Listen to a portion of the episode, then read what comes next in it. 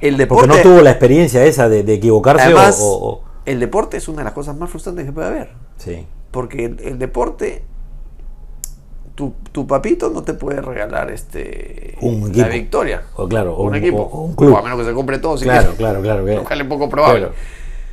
Tú te lo tienes que ganar y en la cancha todos son iguales. No importa la raza, no importa el color, no importa cuánto dinero o estrato socioeconómico o al estrato socioeconómico que perteneces, tú te tienes que ganar en el deporte que sea. Sí. Y no existe deportista invicto, entonces tienes que, y eso implica un dolor emocional. ¿Cómo manejas ese dolor emocional? Por eso muchos abandonan y dicen, ah, no, no, no quiero. ¿Por qué? Porque es demasiado doloroso, es es que- demasiado desagradable. Pero, ¿y eso tú no lo vas, lo enfocas en, en las edades? O sea, porque me imagino que la, la, Sí, pre- pero la, pasa pre- hasta la adultos, aprensión. pasa hasta adultos. Ya, ya, está bien, en adultos sí, pero en niños, la aprensión a ese dolor emocional no es menos, no es. en- en- Depende de la mirada del adulto. Depende de la mirada del adulto. Muchas veces el problema es que los, los adultos, los papás, los tienen muy sobreprotegidos. Ya. Entonces, por ejemplo, le justifican las derrotas. Ah, no, que por el árbitro, que la cancha, que el entrenador Claro, no te que- quiere. el no entrenador sé es malo. ¿no? La primera que dice, el entrenador es malo, ¿no? Entonces, no pones la responsabilidad en él, porque si la responsabilidad está fuera de mí, ¿por qué me voy? Ya, pues yo no tengo la culpa. Pero si la responsabilidad está en- dentro de mí, yo tengo que mirarme y decir, ah, caramba, algo falta, esto no es suficiente, tengo que hacer algo más. Claro. Entonces, lo recomendable es ponerle a los chicos la, la responsabilidad para que puedan crecer a- ante la adversidad. El- de hecho, regresando al tenis, este, una de las grandes preocupaciones que tenía el, el tío Tony, que era el entrenador de Nadal, era que él había tratado de ser jugador y decía que todos eran rockstar, unos creídos. Y lo hizo crecer frustrándose, frustrándose. Tú recoges este, todas las bolas, eh, le hacía la- los trabajos más difíciles. Y Federer más bien tenía problemas de frustración. Este, y ahí cuenta que fue al psicólogo a los 16, 17 años, este, que le dan rabietas, rabietas, raquetas. Porque es algo con lo cual tienes que lidiar. Porque si no, ¿cómo, ¿cómo vas a lidiar con la, con la derrota? Si no, te vas a tirar a llorar dos semanas cada vez que, Claro. Que pierdes. O sea, hasta podría generar una depresión, problemas de ansiedad también. Claro. Eh, y es parte, de hecho los mejores deportistas son los que se recuperan más rápido, los que tienen también mayor capacidad de, de autoperdón. El, otro de los problemas que genera es también que se asocian, baja autoestima, perfeccionismo. Eh, Nadal en ese sentido a mí me gusta bastante porque él no es voy a hacerlo perfecto, sino lo voy a sacar adelante. Que es una excelente visión además para la vida, ¿no? Claro.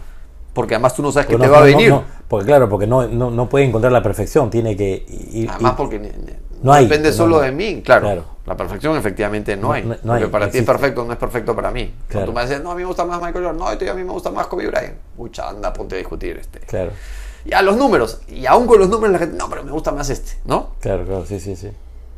Y, y, y después, si no es los números, es que son los tiempos. Porque dices, Sí. no, pero es que en este tiempo el básquetbol era así, o en este tiempo el básquetbol no era así. o sea, no, y el fútbol igual. Vamos a poner siempre cosas así. Sí, sí, sí. El, básquet, el El- fútbol igual. A mí me llama mucho la atención, por ejemplo, esto de, de la repetición, y esto me lo quisiera que me lo explique ya casi, casi, porque es algo que siempre he querido preguntar. ¿Por qué la recurrencia de los goles del 70 y México 70 cada vez que juega, o de, o de Uribe en el Perú, cuando cada vez que juega Perú, Uruguay y Ajá. ¿Por qué? ¿Por qué la recurrencia de la publicidad este, de esos de esos hechos? De Ah, esos los años maravillosos, pues. Sí, pero ¿por, qué la recurrencia de eso? Cada vez que juega Perú con Uruguay, te pasan en blanco y negro la jugada de, de Perú 70. ¿Por qué la recurrencia de, la, de los comunicadores, digamos, en este caso? De, de, de sacarte y de los periódicos, de hacer. va, juega Perú, lo entrevistan a Velázquez. Juega tal, van a buscar a, Ba- Bueno, a Bailón. O sea, salvo hasta el último mundial, no teníamos más referencias de mundialistas. Entonces han, gustado, han estado abusando y rehusando eso. pero no es cansino, no es, no es que te. O sea, había que- más material, pues. Entonces han estado. Y además los que están ahí manejan y han crecido. Esos son sus recuerdos también. Entonces el recuerdo tiene una emoción. Entonces conectan, es una emoción que ha quedado muy fuerte para, para ellos. Ya las nuevas generaciones más bien nos van a cansar con, con los del último mundial, me imagino. Claro, pero que tampoco ha sido nada, digamos, maravilloso, excepto la clasificación. La clasificación, pues te van a Claro. pasar ya más de la clasificación. el- Pero, pero es recurrente en, los, en toda mi vida, en mi, en mi- mi uso de razón, ver identificadas las imágenes del Perú 70 y Cachito Ramírez con cualquier partido de Perú de, de Bueno, eliminatoria. los goles de Cubillas, las entrevistas a Guillermo Lar- el último gol de Perú en los mundiales. O sea, dices, no, pero o De sea, la tiene que haber un momento en que, que, que, que el, el pasado, que, que está bueno como pasado, que está bueno, o sea, no me, no, no sé, digo yo, psicológicamente tiene que haber un momento en que el pasado lo tienes que dejar. Eso es bien importante lo que estás diciendo. Claro, ¿entiendes? O sea, a eso quería llegar. Tu pasado no te deja crecer. Tu pasado no te deja crecer. De hecho, en algún momento, el, el maestro Tavares, que es el entrenador de Uruguay, Uruguay, sí. eh, llegó a la conclusión que el pasado tan glorioso de Uruguay en el fútbol, bicampeón mundial, eh, les pesaba tanto a las nuevas generaciones que no podían Tira para adelante. Hacer una nueva historia. Entonces dijo, muchachos, y ya eso está, eso es espectacular, nosotros tenemos la suerte de usar esta camiseta, vamos a crear nuestra nueva historia y nuestra nueva gloria. Entonces ahí se mete en el cuarto puesto en el, en el Mundial del 2010, gana la, la Copa América, eh, entonces como que reconectan eh, su presente con el pasado desde un enfoque diferente, una mirada distinta. Ahora, tú, yo, yo te pregunto, ¿y otros países lo hacen igual? O sea, tú, tú, no sé, esta pregunta se me viene ahora. O sea, hay otros países que comunican las mismas, las mismas sensaciones del pasado, las co- intentan conectar con el presente. Por ejemplo, juega Argentina y te sacan el Argentina de hace... El gol de México 86 de Maradona. No, pues tienen, tendrán más recursos ellos y ellos son muy buenos, este, o son unos capos en marketing ellos. Ya, no sé, o sea, porque yo no sé si eso es marketing en realidad, porque, o sea, a mí... Sí, porque tiene que ver con el consumo, ¿no? Desde afuera, eh, como que, que es una situación que, te- que me parece cansina, de que cada vez que, que haya un, un partido eliminatoria o partido de Perú, te saquen este o te entrevisten a Leguía o a, yo qué sé. O sea, lo que pasa es que hay dos cosas, ¿no? Una cosa es la, la publicidad que quieren generar por, porque quieren este, vender el producto, Sí. que no necesariamente es lo que le sirve al equipo. Entonces tú tienes que ver Pero si, como si a- pasado, si a, tu no puedes- equipo, si a tu equipo le funciona. Pueden haber cosas del pasado que te sumen para tu presente. ¿Tú crees que la generación de hoy esté, o sea, se fije en eso como para que sean cautivos de, de- de- del marketing de que tú hables? O sea, que los chicos de la generación Me esta, imagino, de los millennials, esta me famosa... imagino que tendrán su... O sea, tú tienes que irse, imagino "Ay, que ven, tendrán a ver. Uribe, vamos a ver Uribe cabreando, y- pero jugamos contra Uruguay y Uribe le hizo gol a Uruguay, y entonces ahora tenemos que hacerle otro gol a Uruguay. O sea, no, no. Me no, imagino no, que tendrá sus mediciones porque no ahora hay fun- forma yo de no sé si funciona eso así. Yo la verdad no, no, no sé si funciona así. No sé si y no sé si eso es productivo, digamos, o, o- o es como tú dices, este, esto del pasado ya suena como a, como a, como a, como algo trillado, ¿no? De, de todo el tiempo el que pasado. el pasado te... Más allá que haya sido suele- vamos, glorioso, digamos, ¿no? No, pero tanto malo como bueno puede, o sea, puede pesar y, y arrastrarte. Un poco lo que hablamos de los buenos deportistas. O sea, el buen deportista tiene que olvidarse de su pasado y generar un presente. O sea, Michael Jordan, Kobe Bryant no pueden haber estado. Ah, no, pues yo tengo ya mis tres anillos, este. Claro. No, hoy día tengo que generarme otro anillo y ese sí, anillo ya fue. Ese anillo Claro, está en el pasado. Pero es que esa es la charla de- de- del, del día a día, pues no, o sea, yo gané, ganamos, eh, y en los partidos, ganamos ayer a, a- a- a Alemania. Pues hoy, ma- mañana, hoy jugamos ya, Alemania es un partido que sirve para la historia, efectivamente, pero, pero ya no te sirve para nada más adelante. No, y ganaste la temporada anterior y empiezas la otra temporada. No empiezas la temporada que es una, siendo campeón, empiezas de cero. Claro. Otra vez hay que volver a construir un equipo, hay que construir una temporada, hay que ¿Qué es lo que le pasó, por ejemplo, a. Chile con la Copa América, no? Bueno, ellos declararon un poco que, que nos subestimaron, ¿no? Que subieron, que si fueron, no, pero en la pero campeonaron el anterior. Campeonaron las dos anteriores, sí. Claro. Sí. Claro. El fenómeno este de Chile campeona las dos anteriores y luego, y luego cae en cuartos, creo, ¿no? Con No, con nosotros en semifinal. semifinal, claro. Bueno, ellos habían considerado que se habían que nos habían subestimado, ¿no? O sea, que estaban, no estaban presentes, estaban pensando en el futuro, estaban pensando en Argentina, no, en, sí, en Argentina en la final creo, eh, estaban pensando en la final. Claro, en Arge- no, Eh, Brasil. Eh, Pero pensaban que iba a ir a Argentina, Claro. Eh, pero estaban ya pensando más en la final que en jugar con nosotros. Entonces, eso es un error eh, grave de, de no prestar atención a lo que tú tienes que hacer presente. Porque si tú no ganas el partido de hoy, no va a haber partido mañana. Tan simple como eso. Que es fácil decirlo, pero muchas veces es eh, difícil hacerlo, ¿no? sí. El, pero lo que pasa también a veces, claro, rompe, a veces la camiseta pesa también para bien y para mal, ¿no? Entonces tú puedes arrastrar un poco que Uruguay le pesaba la gloria pasada de, de, de, de los primeros mundiales. Brasil, eh, a veces dicen, no, la camiseta pesa, Argentina dice la camiseta pesa, Alemania dice la camiseta pesa. A nosotros mismos era como, la que, como que las elecciones cargaran las derrotas eh, de generaciones anteriores y, y, ese nuevo comando técnico dijo, oye, un momentito ya, todo eso es la carga de los que estuvieron atrás. Acá, borrón y cuenta nueva, nosotros empezamos a crear nuestra, nuestra propia historia, ¿no? Claro. El, porque como dices, o sea, es muy importante estar en el presente. Como consecuencia de tener un mejor presente, será más probable tener un mejor futuro. Porque realmente un poco lo que hablamos de, oye, no solo es ganar o perder, porque es el análisis más, más simple. Más simple que se puede hacer, es este, ganar no depende solo de uno. Claro. Porque el otro también se entrena, el otro Obvio. también se prepara, el otro también trabaja. Sí, sí. El... Y la verdad es que no existe deporte ni equipo invicto y se construye también los equipos. A veces tu equipo también está en formación. Un poco lo que me decías, oye, ¿cómo hemos acortado con, a cuatro puntos, creo seis puntos, no sé, con, con Ecuador? Entonces habría que seguir, el ideal hubiera seguido haciendo ese trabajo para que ese grupo claro, pueda la, seguir creciendo. No, la idea era justamente, yo, una de las cosas por las cuales yo acepto la selección en ese año, Dante, era porque eh, había la posibilidad de que jugáramos los Panamericanos. O sea, la idea es que las Uf, chicas se prepararan. No, pero, pero es que tenían eso. No había, no había otra preparación mejor que tener dos sudamericanos para Panamericano. No había otra preparación mejor. No había otra, porque traer a, a equipos a competir aquí no iban a venir. Verdad que Entonces, Es ese una era. pena Jugamos en esa junio, jugamos en junio, jugamos en agosto, el, junio el primer sudamericano, agosto el segundo, y los panamericanos serán en julio el siguiente año. Entonces, en enero, febrero teníamos una, una pequeña gira, era la, claro. planificación, y nos íbamos a Panamericano con dos sudamericanos anteriores.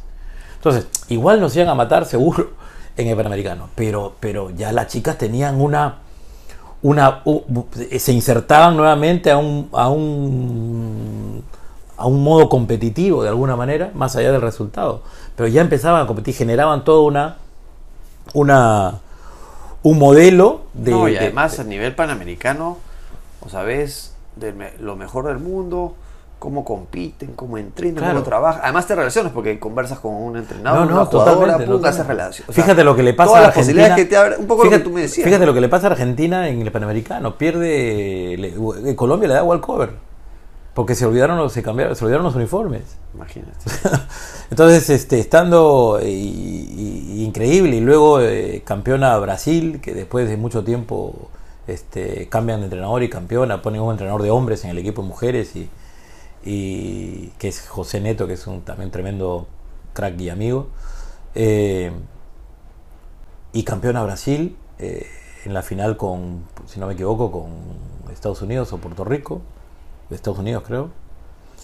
Y, y tienen pues este, eh, o sea, tú dices, el sitio de Perú estaba y, y estaba el camino más o menos hecho, más allá del resultado final. Pero teníamos un sudamericano en junio como preparación para este, para este panamericano, otro sudamericano en agosto como preparación para este sudamericano. Estaba todo hecho.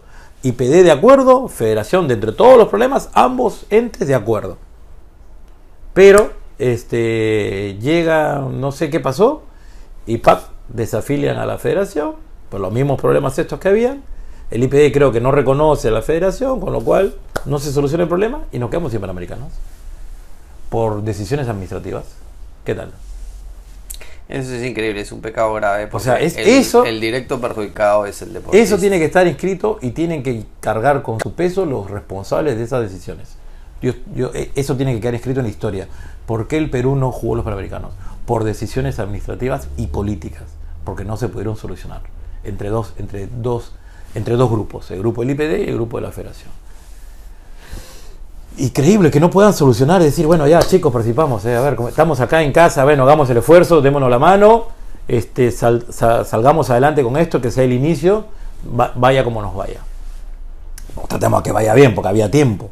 Porque los panamericanos hace cuatro años se sabe, o hace cuatro años se sabía. Sí. Entonces, este. Pero es un poco, ¿no? La pregunta que tú hacías y ahí es como que está la respuesta. Es un ejemplo excelente porque nos cuesta tanto en los deportes colectivos, ¿no? Me está desanimando de seguir haciendo básquetbol. Voy a dedicarme al tenis, creo. No te desanimes porque, Porque, no ¿por te qué me- desanimes por qué me porque cuesta haces- tanto ese, no? no te desanimes porque le haces, le haces mucho, le haces mucho bien y necesita más gente como tú el, el sistema y, y estás aportando con Basket Evolution, creo que estás aportando mucho, tienes años aportando muchísimo al, al sistema, lo cual habla también de tu, de tu entereza, ¿no? Y no he parado, y la verdad que es- es- son muy pocos los años que he parado eh, en el sentido de que, bueno, hayas dicho, voy a tomarme un año. No, si tu currículum es así, pum, pum, pum, pum. Y, y no paro de prepararme incluso. Además no paras de dirigir y no paras de siempre Sí, sí, no, de este- ganar y medallas. Este año, este año no tengo club de momento, eh, eh, pero, pero sí tengo un par de capacitaciones este, fuera que estoy tratando de mirarlas, porque creo que es este, la única, como te dije antes, y lo vuelvo a repetir, es la única manera de estar no un paso adelante, sino estar listo para la siguiente Es oportunidad. una característica tuya. Y algo bien, bien interesante que a mí siempre me interesa y que no se habla mucho de los entrenadores es cómo te manejas. O sea, tú empiezas en un club, eso después acaba. ¿Cómo te Y al no ser, al no ser profesional es un poco eh, amateur y, y digamos este eh, un poco eh, no, no tiene una formalidad poco formal digamos. Eh, al, no, al no ser profesional no tengo agente digamos tampoco no yo debería tener un agente que cuando yo termino mi contrato agarra el fútbol creo que ya hay de hecho hay porque es profesional. En, el básquetbol no. En el, básquetbol es tan reducido el espacio y es tan reducido la comunidad basquetbolística que si no eres amigo del dirigente es muy difícil porque claro, y a veces pasa que el amigo del dirigente está contaminado por algunos entes que andan por ahí que no permiten que efectivamente en, en algún sitio hagan las cosas como se tendrían que hacer. En otras palabras, eh, no muchas veces por tus méritos llegas a, a una institución seria, digamos. No muchas veces. De hecho, en, en regatas incluso hasta, hasta limitaciones hay, porque hay más extranjeros que, que- que nacionales, por ejemplo. extran- hay más y la tendencia en regatas, por ejemplo, es esa, ¿no? Más entrenadores extranjeros que nacionales. La razón, no la sé si no la sé, pero, pero y en los otros clubes, y, al- y, y lo que no hay, que tú has dicho hace un rato, que, que si hay en Buenos Aires o en Argentina, que no hay clubes. O sea, en, el en Lima tienes 8 clubes para 10 millones de personas. 8 clubes serios Allá de tienen los clubes de barrio, es una locura ya. Allá tienen, pues claro, allá, allá, eh, se junta un barrio Sí, y hace un club. Pero yo no sé, cuadra yo, se junta, un día pregunté si eso era por tradición, si eso era porque el abuelo dejó la herencia al papá y el papá al nieto y el nieto y así fue sucediendo que, que, que asumen y dicen ya, este yo yo voy a ser este año el presidente del club del barrio tal. Entonces yo no sé cómo lograron ellos establecer una una forma de vida a través del club. Porque el club, finalmente, no es lo que nosotros entendemos. En Argentina el club no es como nosotros entendemos como regatas o como Real Club. No es así como lo entendemos. Eh, Nosotros vemos el club, el bosque, Real, regatas, este, lawn tenis. Los vemos así como club. En los, los clubes, que mal llamados son de barrio o bien llamados son de barrio, funcionan de otra manera. Funcionan como un espacio en el parque donde se juntan primero a comerse un choricito, luego se juntan ahí y dicen, bueno, este, metámonos en este torneo, hagamos esto, y empiezan así a organizarse como comunidad. Acá hablan de, ¿cómo, cómo dicen? eh, Ahí está el kit que ah, estás haciendo. Desde el origen Ya. están trabajando en comunidad. Claro, en comunidad, pero aquí lo es, es, es, es una, es una frase trillada porque tú, ¿sabes? Acá hablan, yo, eh, ¿cómo dicen los alcaldes cuando dices tú tienen tu primer, este, ¿cómo le llaman los alcaldes al que, al vecino que es este, tiene su nombre, hombre, a ver, ayúdame a acordar. Que eh, eh, los alcaldes nombran eh, junta- juntas vecinales. Ah, ya. Ya está. Fí- Fíjate, mira, mira mi, mi- mi pensamiento. Nace- tú dices junta vecinal, pero existe junta vecinal. Existe la junta vecinal eh, aquí en la Aurora. Tú, ¿dónde está tu junta vecinal de aquí en la Aurora? Pero claro, entonces este, me pasa a mí lo mismo. Tú dices, ¿y cómo nacen en, en Buenos Aires? Porque esas juntas vecinales no son juntas vecinales, sino son clubes de barrio, finalmente. Y, y tendrán otro método para, para las emergencias, seguro, pero lo que nacen en realidad son las juntas. Son las, Pero si te das cuenta, que nosotros Cultura- no podemos cultu- tener. Porque cultura. claro, porque mi vecina no, o no se lleva conmigo, o yo me llevo con mi vecina, o el de allá no se lleva con la acá por la cultura. Pero como es, es de lo que Porque tú te dices- juntas, a ver, ¿cuántas veces tú te juntas con tu vecino? Y yo te lo pongo así rápido. ¿Cuántas veces con tu vecina? A ver, ¿cuántas veces tú llegas acá viviendo cuánto tiempo? Y entonces, tiempo. entonces es la cultura en la que en, en Argentina, que debe ser el ejemplo más, más, más, más claro de esto, es que lograron que a pesar de las diferencias, puede ser este, económicas o sociales, logran juntarse en el barrio donde el que tiene plata como el que no tiene, se junta para jugar. Pero es bien interesante lo que dices, porque si te das cuenta, desde edades tempranas empiezan a tener esos espacios comunitarios de clubes en los cuales son un grupo, son un nosotros y empiezan a entrenarse aprendiendo a dialogar, a intercambiar y llegar a consensos. Entonces, como tú dices, si acá nosotros no estamos acostumbrados, estamos más bien, nos encerramos y Sí, nos sí, encapsulamos totalmente. en lo nuestro, Totalmente. no tenemos entrenamiento para el hogar. Entonces, ah, Pero no, que ya, este pero se que ya puede. no, pero no hay forma de cambiarlo, Dante. No hay, hoy no hay forma de cambiarlo. Acabo de darte un ejemplo. A ver cuántas veces estás juntado con tu vecino o con tu vecina abajo, etcétera. No, no hay forma. Nuestra sociedad está así. Y en provincia es un poco menos. En provincia hay se juntan un poco más. Pero quizás no tienen pues, ni los recursos ni, ni, ni, ni la cantidad de, de oportunidades que pueden haber en la capital. Entonces, este, eh, ¿por qué hay tanto? Hay 180 clubes en Argentina o más. Hasta donde yo sabía, 180. Ya, lo Y aquí hay hace- ocho. Ahí nomás te hace una Y, competencia linda. y aquí hay 8. Ya, pues que tengas 180 grupos humanos para competir. O sea, y acá hay 8.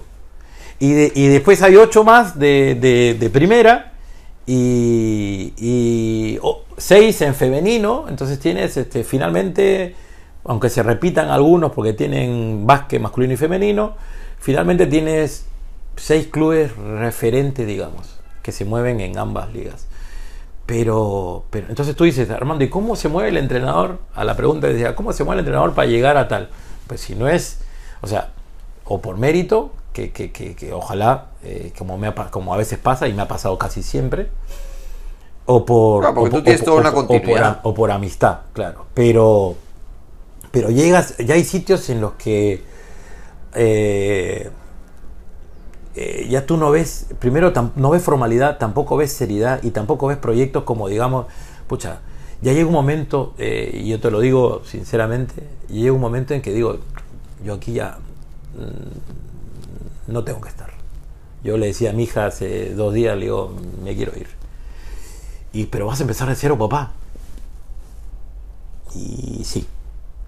Pero y le estoy dando vueltas. Este, esta- este último año, el año pasado fue buenísimo deportivamente, impresionante lo que, lo que me pasó desde el colegio y el club. eh, pero este año eh, eh, no tengo club.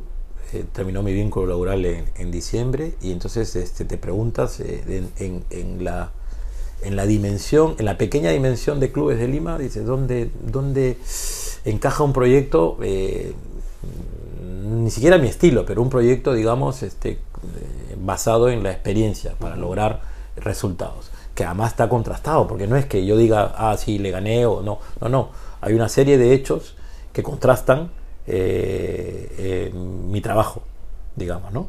Entonces, este eh, ¿Qué dimensión tenemos? No, mm, sí, y, y entonces, y hay pocos clubes, entonces do- tú miras acá y son institutos, universidades, donde, o institutos armados, donde, donde si no le, si cambian al, si al, si al general de turno no le gusta el básquetbol, pues bueno, ya no hay apoyo y entonces empiezas a buscarte la vida. Y en los clubes es un poco más serio, pero ya por ejemplo el Bosque, que era un antes, que antes era un club que competía, desapareció porque, porque llegó, me imagino, una directiva que dijo por qué voy a gastar tanta plata en el básquetbol si el básquetbol no me devuelve nada. Porque ese es el problema. O sea, clubes como Real y Regatas invierten un montón de dinero, presupuestos anuales de mucho dinero, sin ningún retorno. El día que se den cuenta los dirigentes que no que realmente no hay, no hay un retorno, no van a hacer, no van a, no van a invertir más. Porque no hay la estructura, porque está, está durmiéndose la fe. Es que el retorno no es que destaquen bueno, clubes, sino que me refiero, subas, claro, sí. me refiero, pero, pero a, a ver, hoy a- eh, a- el año pasado, sin ir más lejos, eh, quedamos subcampeones. Por ende, tendríamos que ir como subcampeones este, o, eh, a la Liga Sudamericana, digamos. El primero y el segundo van a una Liga Sudamericana. Pero bueno, que sería la retribución eh, implícita por la inversión del año. Bueno, no hay, no hay Liga Sudamericana. Hace cuatro años no va ningún equipo en ninguna Liga Sudamericana. Estamos de hecho desafiliados, no podemos participar en ninguna competencia FIBA. Y no sabemos. Ya se está. hizo hoy, hay una América, hay una Champions League, igual que hay, hay una, igual que hay una Euroliga en, eh, en Europa, valga la redundancia, hay una Champions League en, Amé- en América, de la cual Perú no participa, ha participado este año Nicaragua y Perú no participa. Entonces, eh, dices, ¿cuál es la... Yo dirigente de regata, presidente de regatas o presidente de Real, digo, chicos, y... Y bueno, ¿y para qué jugamos? No, no, es que tenemos que seguir haciendo deporte porque los chicos, mira. Pero eh, me gasto 300 mil soles anuales. Este. Podríamos invertirlos en otra cosa, en darles una gira, en darle, no, no sé, se me ocurre. O sea, le pago a una liga para que haga un torneo, para que me gestione un torneo, porque el club le paga a la liga, la liga gestiona el torneo y tu medallita, felicitaciones, la foto y listo. ¿Y dónde vamos a competir ahora? No, ya no hay. Y pero, entonces, ¿para qué traigo jugadores extranjeros si solamente con... Ah, pero tenemos encima jugadores extranjeros que son pagados más que los nacionales. Entonces es todo, o sea, dices tú, hoy dónde, a dónde apuntas, yo dice Armando, ¿a dónde apuntas como entrenador? Pues, honestamente, no veo, eh, salvo esto cambie un poquito, no veo, eh, hoy no me veo dirigiendo ningún club aquí. Porque no, no, no, no, no me veo, me, me veo más como un desafío fuera, Bolivia, Ecuador, Chile, Ah, El. Salvador. Nicaragua, pero claro, ¿qué pasa? Que tienes que tener un agente. Pero ¿qué pasa? ¿Qué te dice la gente? ¿El Perú, el- ¿Tiene básquet Perú? Dice, ¿El Perú ti- tiene básquet? No, no, sí, sí, he sido campeón de tal. No, exist- no existimos. Entonces ahí viene, eh, viene toda una, profesionalmente viene toda una frustración Claro. porque no te reconoce, porque tu básquetbol es, es, es- es muy pobre, digamos. Eh, por lo tanto, ¿qué referencia podrías tener importante para estar por encima de un argentino, o por encima de un chileno, o por encima de un brasileño? Dice, a ver, Pe- Perú, ¿pero Perú tiene básquet? A mí en España me preguntaron un par de veces, oye, Perú, Perú, Perú hace básquet, tienen... tienen-". Pero si tú, en una foto un día, un amigo este que te digo, David, me decía, Armando, pero si tú eres casi el tamaño de las pivots. en una foto que me veía así, me decía un poquito, ¿no? Una, más alta, pero si eres del tamaño de las pivots, me dice, ¿cómo, cómo, cómo, cómo, cómo? Te juro, me hizo reír, pero, pero era la verdad. O sea, y aún así, como te dije antes, seguimos subsistiendo y viviendo de esto. O sea, por dónde, pues entonces digo, alguien tiene que dar una voz de alerta, decir, chicos, esto se muere, muchachos, entrenadores, esto se muere, esto se está muriendo, no lo están viendo. Claro, los que están cómodos dirán, ah, bueno, no, ya tengo aquí, aquí, listo. Pero este, los que vienen y los que quieren y los que y, sobre todo cuando vas vas fuera de, de- tu, de tu zona de tu entorno más cercano y sales afuera Nueva Esperanza y ves eh, 120 chicos este, con ganas de jugar decir y, y, y- eso que, que, que ya es cierro casi con esto también eh, niñas que te dicen profe fírmeme la camiseta o sea profe fírmeme la camiseta Qué yo me sentía pues, eh, eh, Jefferson. Farfán. Este, fírmame la camiseta, te lo juro. Niños de, de Nueva Esperanza que me pedían que les firme la camiseta que, que, que- el, el curso les había dado. Este, papás queriéndose tomar la foto, porque además yo un, eh, tuve un speech para los papás también, o sea, tuve un pequeño conversatorio para los papás, porque, porque son los jóvenes estos los que tienen que cambiar la, la- la- eh, todo, o sea, y no tienen que tener ellos miedo a nada. Porque si hemos logrado, porque eso era un poco, no tienen que tener miedo, mi, mi- mi- mi frase con ellos era no tienen que tener miedo a nada. Chicos, no tienen que tener miedo a nada. ustedes pueden vivir aquí en las faldas de- de- de- del cerro efectivamente. Pero no tienen que tener miedo a nada, juegan como cualquiera que puede jugar en cualquier lado. Y pueden aspirar a lo mismo que puede aspirar un chico de Carmelitas o un chico de, de, de- otro colegio, de San Francisco, de Champañá. Pueden aspirar a lo mismo, tienen que aspirar a lo mismo. Entonces ese un poco fue... Y entonces los papás al eh, se, se- se sorprendieron de que eh, alguien pudiera venir eh, sin ser este, blanco ni, ni extranjero, pudiera venir a decir las cosas este, así. Porque a mí me ha pasado, a mí yo he vivido, he vivido un, un- un- torneo eh, escolar en el 2008 en Montevideo, lloviendo, llega, eh, llega Perú a la, a la inauguración y ves a Argentina, ¡Eh, vamos Argentina, vamos, vamos, Argentina! corres un, avanzas un poquito más allá, ves a Venezuela eh, bailando, los venezolanos, ves a, a Uruguay, bla, y ves a Perú así. Lo que me decía Santo así. Chicos, canten. No, pe, profe, ¿para qué vamos a cantar? Chicos, vamos a aplaudir algo. No, pe, profe, pero ¿para qué hay que roche, pe, profe? Eso, eso tenemos que cambiar, Dante. Por eso, es maravilloso que cambiar. tú llegues y que vengas y, que te digan, oye, Eso ustedes pueden cambiar. lograr lo que quieran. Claro. Y eso tenemos Después, que definitivamente. porque después, digamos, esto de, es. esto de seguir, eh, a mí ya no, tampoco me gusta tanto esto de seguir lo del sueño, ¿no? Porque dices, este, persigue tu sueño, ¿no?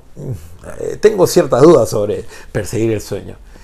Yo creo que, que, que Chambéalo. claro, que Hay es que más, este, sí, claro, pero claro, eh, eh, eh, Hay que o, o lo que dice, ¿no? Si lo sueñas, lo consigues. Uf, uf, yo Hay que tengo, tengo, porque se usa mucho esa frase, no, que tienen que ir a perseguir sus sueños, que ustedes sueñenlo. Y lo, no, hay hay todo un, hay todo que- un en el medio, hay toda una cosa que ya, eh, pero... Lo ya digo, sueñas y aterrízalo en hechos que te van a acercar a ese sueño deseado. Si no, va a estar bien complicado. Por eso ahí tiene un poco la resistencia que tú me dices también del si se puede. Si se puede si haces esto, esto, esto, esto, esto, esto, esto, Claro. y etcétera. Además nace de una, de una negación, pues, ¿no? O sea, nace de, de- de- de que no lo estás haciendo, de que no estás pudiendo. Entonces, sí se puede, ya nace de que no lo puedes hacer, o sea, estás, estás negándote que puedes hacerlo. O sea, te tienen que... No, para mí no me gusta esa frase, honestamente se, se puso de moda en, en el Cusco con, el señor pues, Ternero, sí. que en paz descanse. Pero este, pero no, no me gustaba Que mucho. él lo ha sí incorporado No, y varios países región. también, ¿ah? Algunos Sí, países también sí. lo ponen. Sí. Sí se puede como, can- como cántico. Pero, pero Pero es un ahí poco, co- para mí, si se puede, es un poco como rescatando tu historia, ¿no? O sea, es como que tú Sí. tienes rebeldía ante el sistema, Sí, tienes sí. más de 30 años en el sistema, Sí. siendo exitoso, Sí. Y tú ahora me dices esto y, y me transmites y entiendo tu frustración, pero todos los años vas a capacitarte afuera.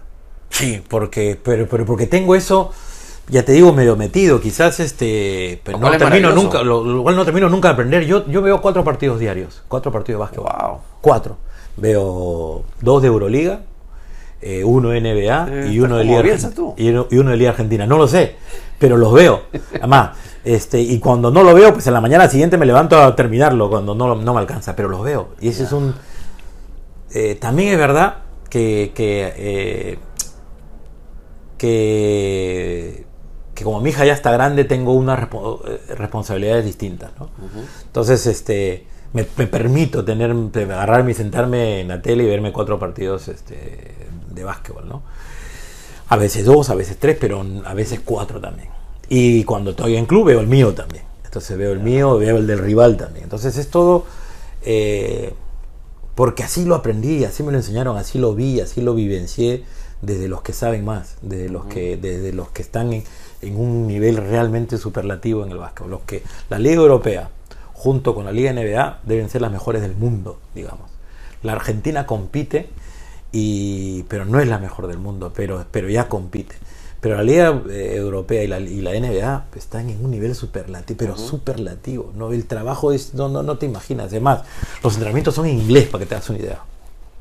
No, no, no, no. Los entrenamientos son- en, en España los entrenamientos son en inglés. ¿Por qué? Porque la comunidad europea hoy eh, permite eh, eh, jugadores comunitarios. Entonces tienes de todos los lados, Ya. de todos sitios, de Claro, Serbia y tal. Entonces, claro. y el inglés es el idioma. Entonces, cuando uno de los primeros entrenamientos que yo voy, no, no fui al Real Madrid y, y sobre todo en Fuenlabrada, me di cuenta que, oye, le digo, ¿y por qué este todo lo habla en inglés? Porque yo, yo a veces digo frasecitas, pues, ¿no? Yo digo alguna que otra frase, ¿sí? ¿no? Pero este todo el entrenamiento en inglés. Y claro, decía, y, y, cuando se lo pregunté, es que, es que así me entienden mejor. No les quiero enseñar el castellano ni el español, sino que así me entienden todos mejor. Así se ahorran los traductores. Y me puedo comunicar con todos. No, no, ya los traductores están, están este, pasados de moda. En el sentido, en el básquetbol por lo menos. Este, no, eso por ejemplo cambió. Y entonces me da, me frustra a mí que en nuestro país, habiendo material humano, porque acá siempre decía, no, es que no hay biotipo, sí hay. Jugaremos a otra cosa, pero sí hay biotipo. no, no, no, tendremos jugadores 2-15 como Serbia o como Francia, pero sí podemos jugar básquetbol. Y además de hecho, lo que tienes. De hecho, Argentina e, es un claro ejemplo de que tienen el, equipo de promedio de altura más, más bajo del último mundial. Entonces, y quedaron segundos, o sea, fueron a la final. Pero, eh, pero si hay talento, si hay, si hay este material humano, lo que falta es organización, que yo no sé cuándo pueda eso cambiar, que es la, que la pregunta con la que empezamos y con la que vamos cerrando. ¿Cuándo podemos cambiar esto? O sea, si es un tema del Ejecutivo, si es un tema de, la Junta Vecinal, si es un tema, si es un tema de, la junta de entrenadores, y es un tema que los entrenadores tienen que asumir, pero claro, yo asumo, yo me junto contigo con tal, tal, tal. Nos juntamos ocho entrenadores. Vamos al señor de turno, decimos, este, nuestra, este es el plan, esto es lo que tenemos que seguir y esto es lo que quisiéramos. Y además, no nos involucres, tú ponga quien quieras, pero este es el plan. Porque para mí sería así, a mí no me pongas. Ponga quien tú quieras, porque no vas a decir luego que no, no, no, tú lo trajiste, no, no. Ponga quien tú quieras, pero sigue este plan empieza con el mini básquetbol y ten tu liga profesional. En el medio vas a ir armando todo lo demás, pero empieza con el mini básquetbol y empieza a competir, aunque quedes último. No, pero es que, bueno, y empieza como, como son en las empresas, que esto yo siempre digo, eh, evalúan por resultados. Que suena, que suena un poco que no es romántico. Pues no, pues no, no, no es romántico. Pero flaco, te doy un tiempo de trabajo, este, dame un resultado. A los entrenadores se les mide normalmente por, por el resultado o por cómo eh, dejan al equipo conforme lo tomaron, cómo termina jugando el equipo conforme lo tomaron. Entonces tienen, son dos, más o menos los parámetros en los cuales te miden a un entrenador. Entonces, bueno, este, que las elecciones eh, sean así, o sea, que, la, que, que las elecciones eh, peruanas se formen a través de eso, que sean evaluados los entrenadores por resultados, para que no digan, no, no, es que hay argolla o que no, hay amiguito, es, eh, porque Fernandito es amigo del presidente. No, no, hagámoslas por méritos y que, y que se evalúe por resultados. Y ya está. Y no hay acá el amiguismo ni que los de provincia digan, no, es que lo de Lima tiene. No, no, no, no. Chicos, eh, currículum últimos cinco años, evaluación por resultados. Y sencillo. Tú dices, no, Armando, pero tu currículum. Sí, sí, mi currículum seguro, pero ¿saben qué? O sea, este, hay muchas cosas por hacer y que no solamente depende de, uno solo. Y ahí además, bueno, va a haber más trabajo para todos. Y por supuesto, porque esto es, que es lo que no, que a lo mejor algunos de estos que están cómodos no, creen, no, lo, no, no, lo ven, pero no les interesa, no les interesa no les interesa porque lograron establecerse en esa, eh, en esa dinámica de que, de que yo estoy bien así. Y, o más interesados en mantener su poder. O, más interesados en mantener su, esa hegemonía que tienen de estar eh, enclavados en lugares estratégicos donde se maneja, digamos, entre comillas, el básquetbol. Gente que está enclavada en sitios estratégicos. Eh, llámese IPD, FEDUP, este, federación, eh, liga, se colocan en lugares estratégicos y, para que todo camine en, base a su entorno. Entonces, de estos hay varios entes que trabajan así y que no han permitido el crecimiento de, todo que tendría que ser y las oportunidades para todos. Y como no hay evaluación, porque son amigos o porque eran amigos, del, no había evaluación, pues esto seguía y nadie decía nada. Entonces, hoy yo con 55 años, 56 años, este, este, yo te, ya puedo como tú y te agradezco la invitación porque ya puedo hablar. Yo probablemente antes no hablaba tanto. Y te agradezco que, que lo pongas sobre la mesa, ¿no? Y no, no, porque no tengo miedo ya. Ya, ya viví todo lo que tenía que vivir. Me, me pueden criticar. Mi trabajo puede ser el peor, la verdad. Eh, lo que sí no pueden decir es que no, no me preparo y que no dejo de trabajar y que no estoy intentando siempre eh, estar actualizado con lo que hago, en lo que hago en mi profesión. Es lo que no puede, nadie podría decirme o decir, no, no, pero mira, no. No, no. Puede ser mi trabajo el, eh, el peor seguramente. Pero lo que no dejo es de aprender. Aunque de lo malo, de lo bueno, de todo. Entonces, intento que, que, que nuestro básquetbol, eh, a través de, de, de, la, de políticas y de que se pongan de acuerdo administrativamente y que la gente, o sea, porque lo más eh, es que yo no sé si esto es ya de, de, de, no sé si de, idiosincrasia, de raza, de no sé qué. Los que antes decían que esto no se debe hacer, hoy lo hacen. O sea, gente que decía, yo cómo van a poner un, un tapón judicial, hoy lo ponen. Ah, no, pero es que yo no. Entonces empiezan, yo no quiero que salga, o sea, por, yo, no, yo no lo quiero ver porque me han dicho de que él es este malo. Entonces me han dicho que él es malo. No lo conocen, ¿eh? pero me han dicho que él es malo. Pero no lo quiero entonces yo. Yo quiero estar o yo o mis amigos. Y así no podemos manejar el básquetbol. Entonces para mí tendría que venir un, un tsunami y fue así. Porque, porque es la única manera, no hay otra. Está muy enraizado el problema. Tienen demandas judiciales, se, se interponen este, trabas judiciales entre ellos mismos, entre el IPD y la federación, entre el IPD y la federación, y, encima entes que no tienen nada que ver, que ni, ni son dirigentes, sino son, entre comillas, este, eh, jugadores eh, destacados, que este, traban la, la solución. Porque la solución es que el IPD te reconozca como... Acá hay un presidente que no está reconocido, pero que para un grupo este presidente es amigo de un presidente que eh, tuvo mala gestión, tuvo malos manejos.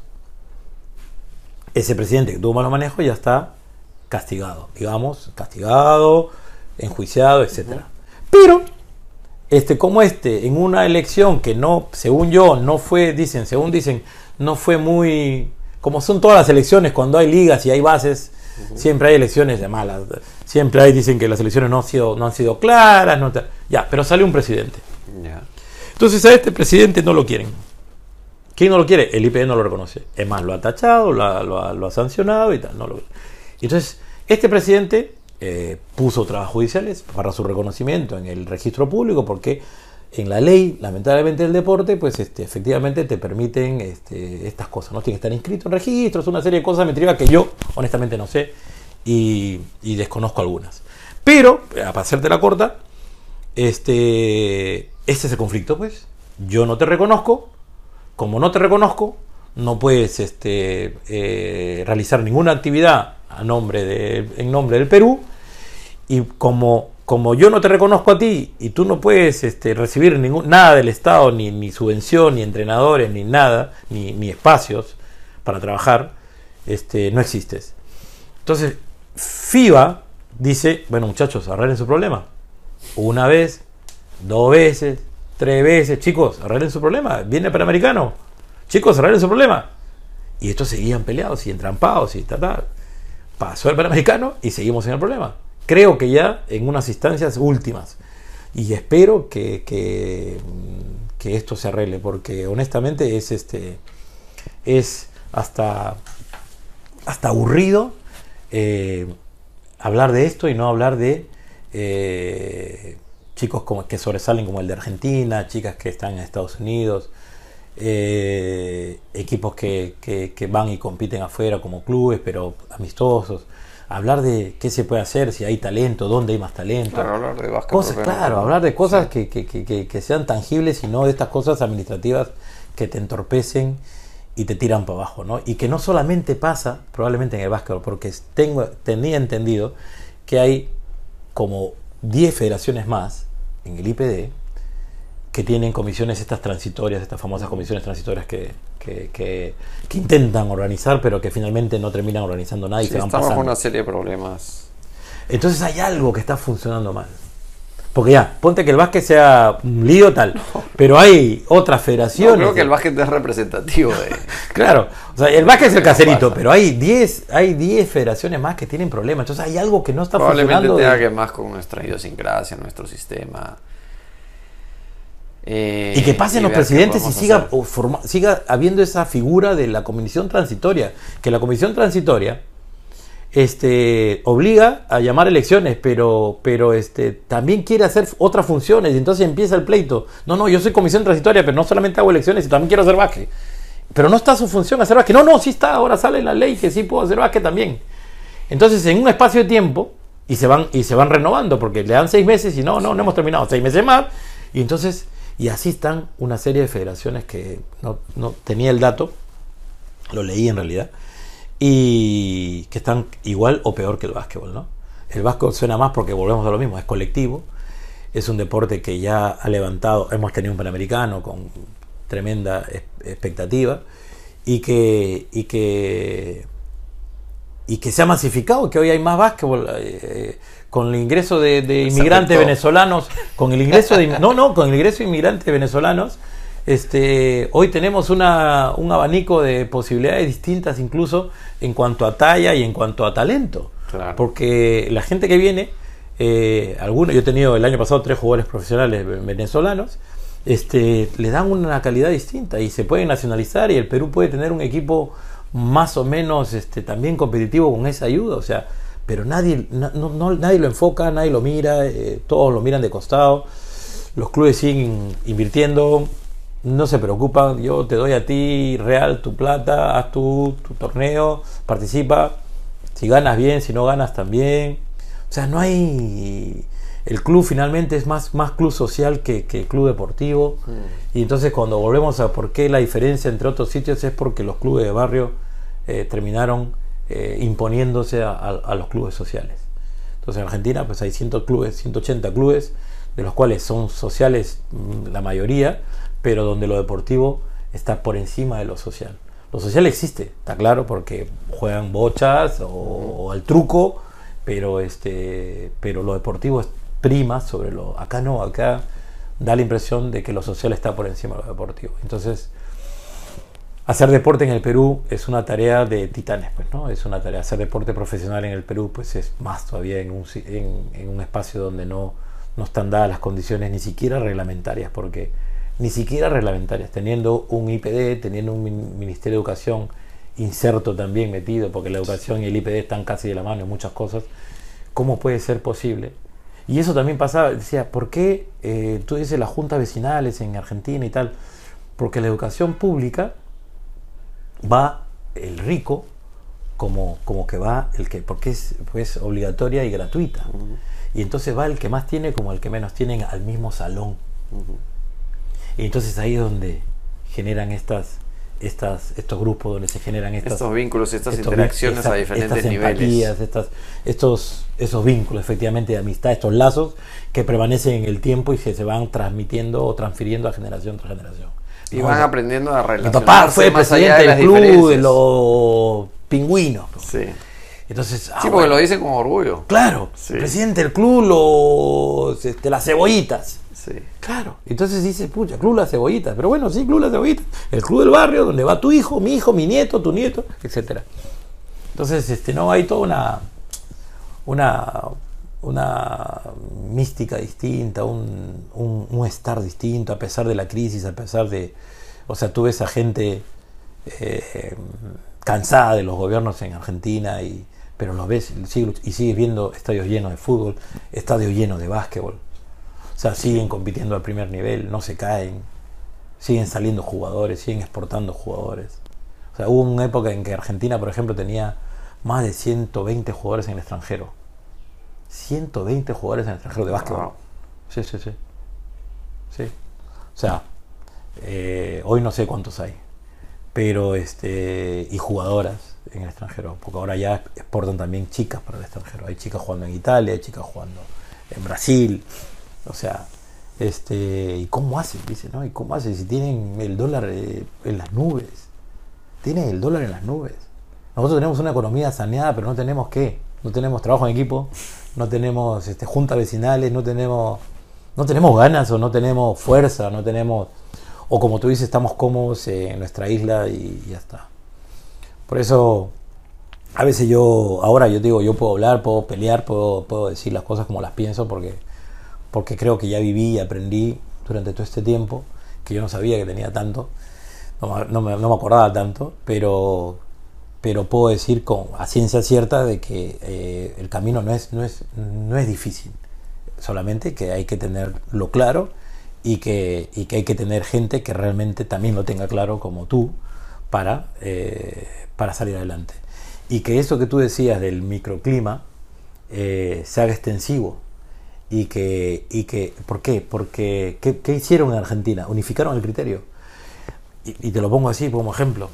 El, el lanzamiento, la técnica de lanzamiento del tiro es la misma en la Patagonia Ya, claro, Que en nivel- Buenos Aires. Claro, ya cuando estandarizaron el nivel técnico. Entonces ya tú no encuentras un chiquito que lanza, de ac- cuando a una, arman una preselección, pues una de las cosas que a mí me sorprendió es que todos juegan igual. Pero ese es un trabajo estructural impresionante, por eso quiere decir que tienes que capacitar a todos para que enseñen de la misma manera. Por eso. es un trabajazo Pero no, pero es una asociación. Acá hay, acá hay una peba eh, funcionando empíricamente o raramente, por decirlo de alguna manera, hace ocho años, este, capacitando entrenadores. Hay apebas en Cusco, apeba en Asociación de Entrenadores en Cusco, Asociación de Entrenadores en Tacna, pero... Yo me preguntaría si esa peba enseñan igual, dependiendo de la región. Y en teoría el mismo, el mismo, el mismo entrenador es el que va a, a todo lado. O sea, hace ocho años hay, un- hay dos tipos que van a todo lado. Y imagino que Pero enseñan lo parece un mismo. trabajo lindo. Por ejemplo, ¿no? La estandarización técnica para enseñar los mismos fundamentos. Claro, ¿no? te llegan y no vas a tener problema. Oye, ahora tengo que corregirle el lanzamiento a este que me Claro, equivoqué". claro. Entonces te, te soluciona, a los entrenadores les solucionan el trabajo. Sí. Que era lo que nosotros hoy nos pasa en la selección. Mañana, mañana, mañana convoca a Dante a una selección. Y entonces viene el jugador que no está en forma física, viene el otro que es bueno pero que no lanza bien, el otro que, que juega de espaldas regular pero o juega de frente bien pero de espaldas mal. A parchar todo. Entonces vienes a, claro, a la selección, y yo no sé si pasa en el fútbol, pero vienes a, con tantas cosas por hacer, que dejas de prepararte para la competencia este, principal, porque tienes que dedicarte más tiempo ahora eh, a hacer las cosas técnicas que tenían que haber hecho en sus clubes o en sus colegios, y las tienes que terminar haciendo en la No, selección una currícula estandarizada igual. y la tienes que terminar haciendo en la selección. Y entonces, y, y entonces como la, la federación te contrata más que dos meses, entonces dices, ¿cómo haces para preparar un equipo para, para, para, para- porque eso es lo que ha sido el mal endémico de la federación, es de que creían estos dirigentes de toda la vida que con dos meses este, de contrato este, armabas una selección para competir. Hace 20 años lo mismo, 20 años lo mismo. Hace meses. 20 ¿Qué- años lo mismo. No cambió, na- no cambió ¿qué nada. armas en dos meses? Mira, yo mi Eso es primera... lo que te hablo de la consistencia Mi primera, en el mi primera selección la dirigí en el 2000. La primera selección de Perú. Colombia, sudamericano. Me re- recuerdo claramente que estaba el general Ferreiros de presidente. Y ganamos a Bolivia, ganamos a Ecuador, me parece. Quedamos de 10, quedamos séptimos o sextos. No, séptimo me parece. Séptimo octavos. Entonces, este, llegamos a Lima, entonces dijimos, pero todos nos dimos cuenta cu- dónde estábamos, ¿no? En el 2000, pucha, salimos a competir, ¿dónde estamos?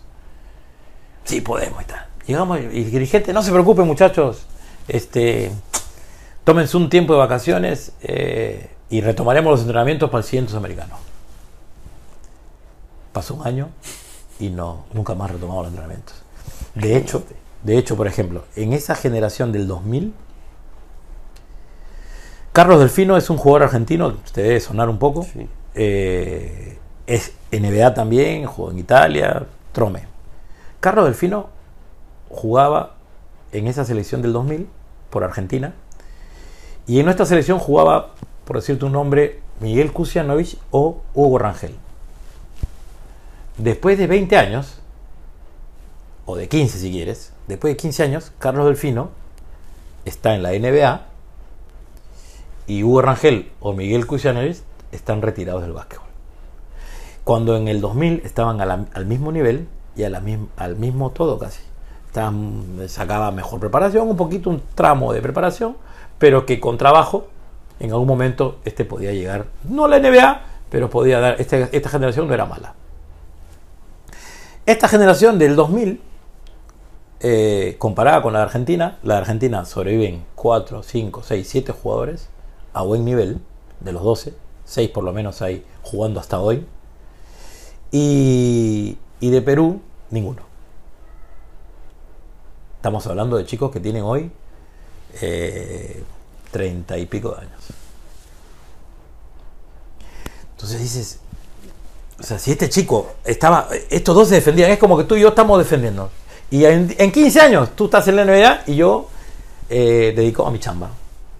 A ingeniero, doctor, este, marquetero, lo que fuera. Y estábamos iguales, ¿eh? En ese año estábamos iguales. Y un año antes estábamos más iguales todavía. Porque las diferencias, eh, las diferencias se van notando cuando, cuando pasas de los, de, de los 15 a los 18.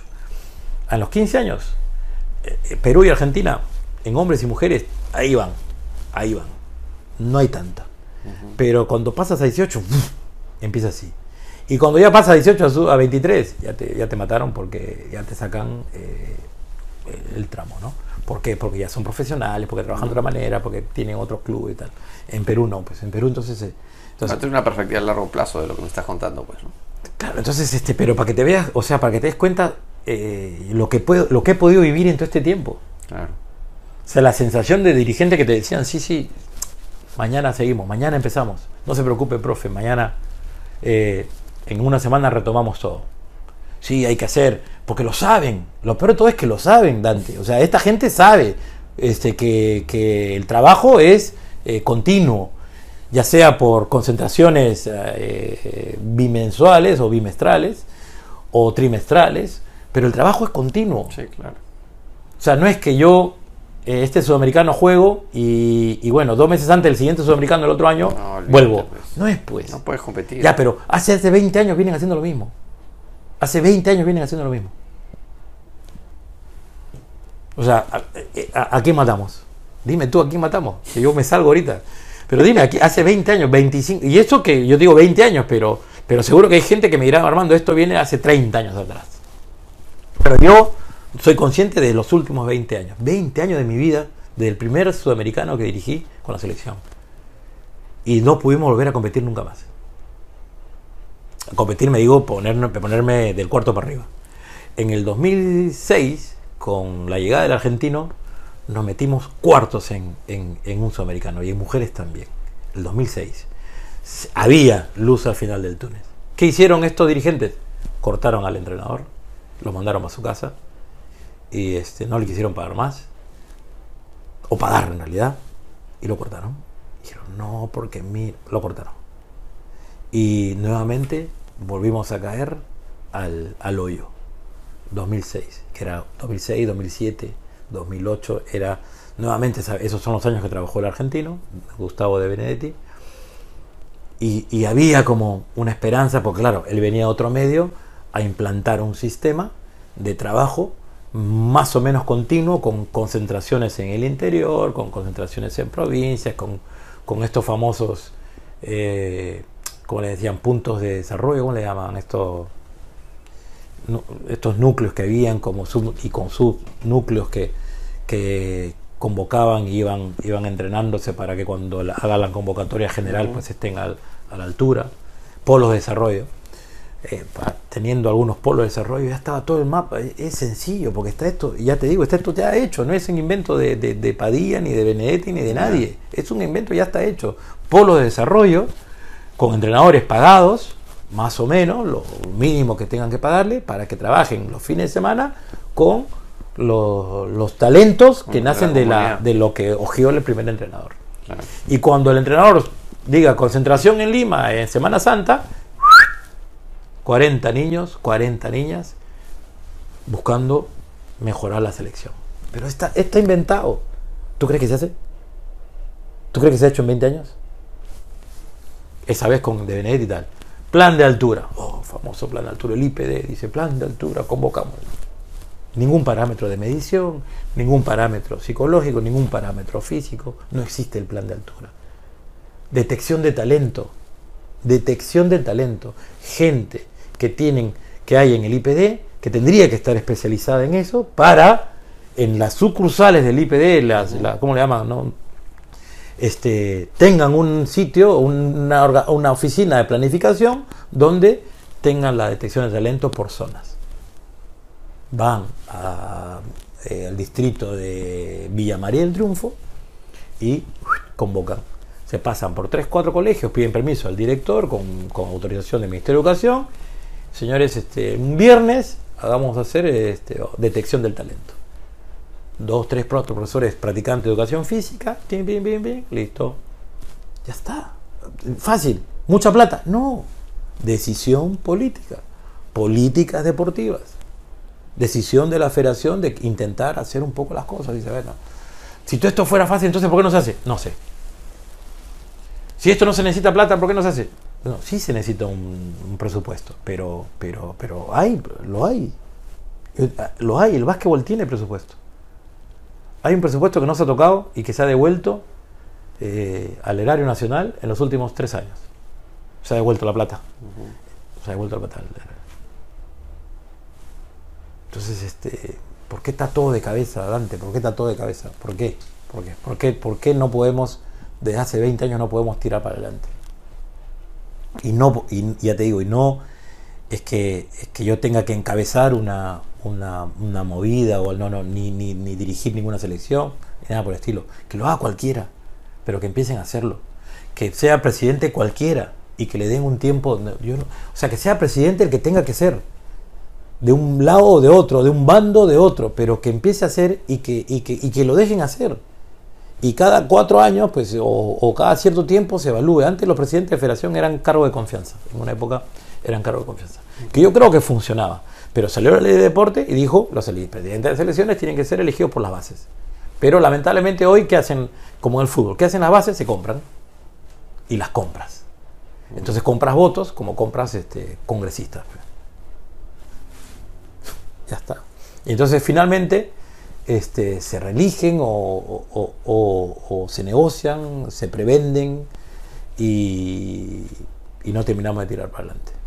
Y esto lo ha sufrido Argentina. Argentina sacó un presidente de la CAP por malos manejos también. Los jugadores se pusieron los pantalones un día, Escola y compañía, y dijeron basta. Este, fíjate, sí, sí, sí. Y tuvieron este tipo de, de- de- de problemas, ¿saben? Y lo sacaron adelante. Y hoy siguen siendo potencia. O sea, tiene que haber un momento en que ya no sé en qué momento esto puede colapsar. Si el Panamericano no ha sido el punto de quiebre, ¿qué cosa puede ser el punto de quiebre? ya? Una buena pregunta, ¿no? ¿Cuál puede ser el punto de quiebre? Porque ha pasado del Panamericano a hoy, eh, ¿cuándo fue? Eh, agosto, ¿no? Agosto, ya, ya, te- ¿cuánto? ¿Seis meses? ¿Siete meses? ¿Ocho meses? Y nada. O por lo menos no se escucha. Salvo que esté entre, entre, entre bambalinas, ¿no? Está detrás de. que Bueno, es que hay tantas noticias que van apareciendo, van tapando. Sí, país. no, no, sí, van pasando cosas, pero este, pero bueno, y salvo que esté así, pero, pero ya te digo, a mí me llama mucho la atención que, que políticamente no se pueda resolver, que habiendo gente incluso deportistas en el Congreso tampoco se puedan resolver, porque yo tengo la sensación que el medio los absorbe, Mm, tengo la sensación que el medio absorbe a todos, que una vez llegas a estas instancias te tienes que o, o- o- o acoplar o acoplar para subsistir, pero que el medio te, te, te quita todo el entusiasmo y las ganas que tiene. Yo imagino que, no sé, pero me da la impresión de que finalmente el medio, cada vez que llega alguien con buenas ideas o con ganas, como Gustavo me imagino, espero que el medio no lo absorba. Pero da la impresión de que sí, de que llegas a un momento en que el, el medio te absorbe. Y simplemente te hace plano y a continuar este, sin desatar nada, sin chocar con nada, ni peñiscar nada, ni romper nada. Para que esto tenga un, un nuevo impulso. Pl- Plancitos de verano, eh, academias de verano, lindo todo, bonito, para cumplir la papeleta. mm. Gracias, gracias Dante por tus servicios. Se acabó el verano, ya está.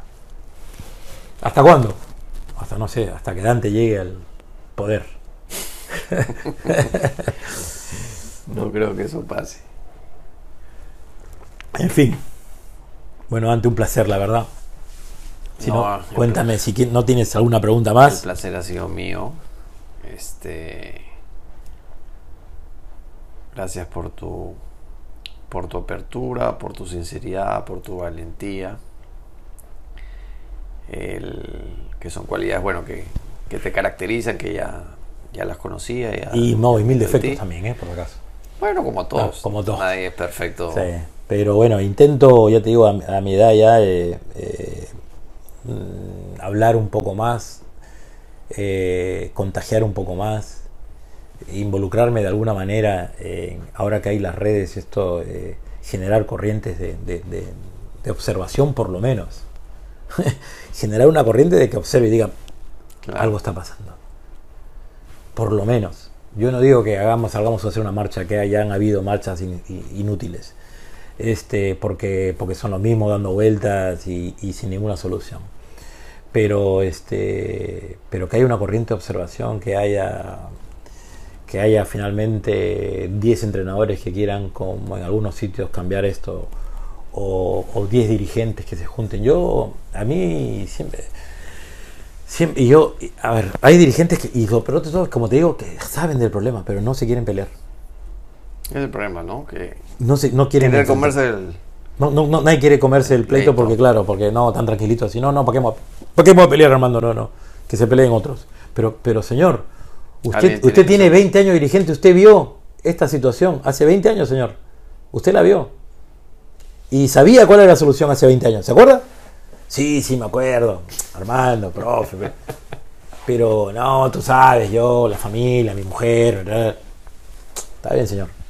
Pero que en sus manos estuvo. Como dirigente en sus manos estuvo, porque ellos tenían la sartén por el mango en su momento. Los dirigentes tenían la sartén por el mango en su momento y no hicieron nada para que esto se oficialice, se construya, tenga una base. Ahora ya te digo, los métodos están escritos. O sea, hay, eh, Argentina tiene un modelo, ha sacado un modelo de cómo organizar todas las elecciones, los entrenamientos, los entrenadores, todo está escrito.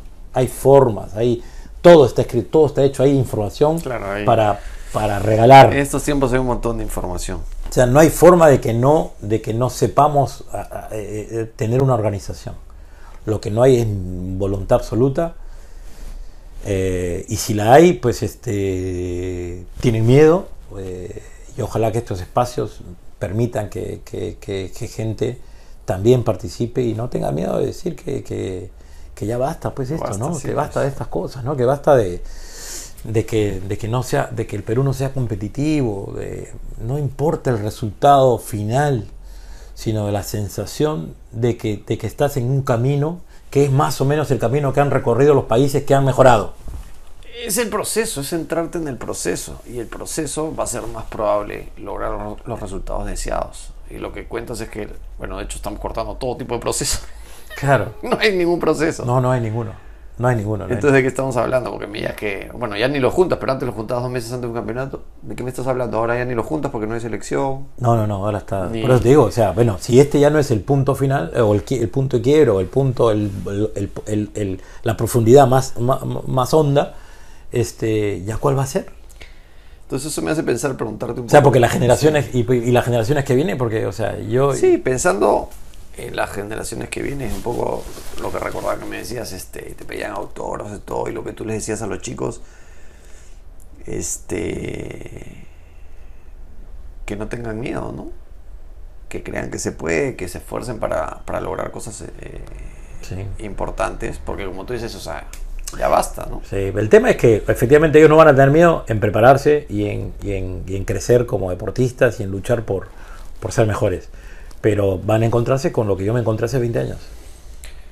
Y se van a El- volver a encontrar sí. porque no hay, no, no le veo ninguna solución. No le veo ninguna solución. O sea, alguien que me diga. Bueno, un poco los estos deportistas de, del PAT, lo que fue, dijeron basta, ¿no?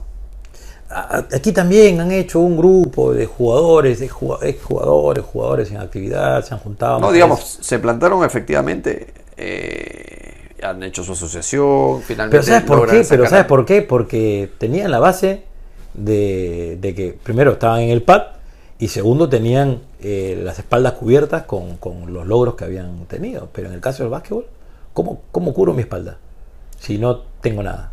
No, sí, lo que pensaba es que como que están habiendo signos de que están diciendo, ya esto es suficiente, ¿no? No, sí está claro, sí está claro, pero este sí, sí, me imagino que sí. Yo no. Y como no- tú dices, el básquet no es el único deporte, me estás hablando que son como 10 deportes. yo, yo leí que habían como 10 este, federaciones con varios que están, que están complicados. La misma del vóley, creo, este, me parece que en un momento había una arequipeña de, de presidenta, me parece que me la- se, la, se la cargaron. Y este, no sé, pero, pero, pero, pero, alguien, o sea, eh, el IPD, ¿para qué está? Entonces explícame la función del IPD. El IPD tiene no sé cuántas federaciones y, y su chamba es este, línea directa, contacto, eh, eh, or- organización con esas federaciones. Si las federaciones están todas con comisiones transitorias, hay algo que está mal, o en la ley de deporte, o en el IPD, o en algún lado, porque, porque no me explico yo hasta cuándo, ¿no? Hasta cuándo comisiones transitorias que, que- que enredan más o no solucionan nada. Y hasta cuándo dirigentes este, eh, tan cortos, digamos, en el sentido de que no ven un poco más allá. Digo, flaco, o sea, o sea, hay, hay cientos de peruanos, cientos de peruanas, cientos de deportistas que están esperando que tú te pongas de acuerdo con, con él. De que tú te sientes en una mesa con él. Y yo lo senté. En un día senté al señor Felipe Bravo y al señor Javier Quesada en una mesa. Justamente, no solamente para que fuera la selección femenina a, a participar, que lo logramos, que se juntaran y que dijeran, bueno, ya yo pongo esto, tú pongo esto, ah, pues, genial, y lo logramos dos veces, sino que, que- que finalmente decidan por el, por, por el bien del básquet, porque haya una sola, una sola, un solo responsable, digamos. Quedó, finalmente terminado el sudamericano, quedó en nada. Tremendo jugador Felipe Bravo, inteligente, abogado, y no logró eh, ponerse de acuerdo con el señor Javier Quesada. Entonces, y nosotros dependemos, todo el básquetbol Perú depende de ellos. ¿Qué tal? Y Javier Quesada tiene todas las ligas de, de- provincia. Y el señor Felipe Bravo, en ese tiempo, ahora no sé, creo que han cambiado, este, tenía toda la representatividad del IPD e incluso de FIBA. Y no se pusieron de acuerdo. Dos personas no se pusieron de acuerdo. ¿Dónde están los intereses? Porque el básquet no da plata, ¿eh? el básquet pierde plata. El básquet no da plata. Para aquellos que creen que el básquet da plata, no da plata. El básquetbol no te da plata porque no es profesional, no es un deporte que tú tengas un sponsor que te dé, pues, este tal, o que puedas repartir. No, el básquetbol no da plata. ¿Dónde está el, el interés? ¿Dónde está el interés oculto? ¿Poder? Eh, situación, eh, pedestal, ¿dónde está el interés de los dirigentes? El básquetbol no estoy seguro. Porque si no, las cosas hubieran sido distintas. Además, gente que ha jugado, que ha visto, que han vivido, el caso de Felipe Bravo, lo ha visto, lo ha vivido. Él decía, Armando, él me decía, Armando, los entrenadores, el problema son acá que los entrenadores no se ponen de acuerdo. Pero bueno, habrán cuatro o cinco que se pongan. Armando, es que la liga no se pone de acuerdo, pero bueno, habrán dos o tres que quieran. Y a partir de ahí que empiecen. Pero no se da, eso no se da. No se da. No se da. Y, lamentablemente en un, en, un, en un país donde hay tan pocos clubes y tan poca formación de dirigentes, pues este, cualquiera hace lo que quiere. Cualquiera hace lo que quiere. Porque no hay una escuela de dirigentes, no hay una escuela de entrenadores, para empezar, que serían los dos, porque la federación tiene que tener tres ejes fundamentales. Escuela de entrenadores, escuela de dirigentes, escuela de árbitros.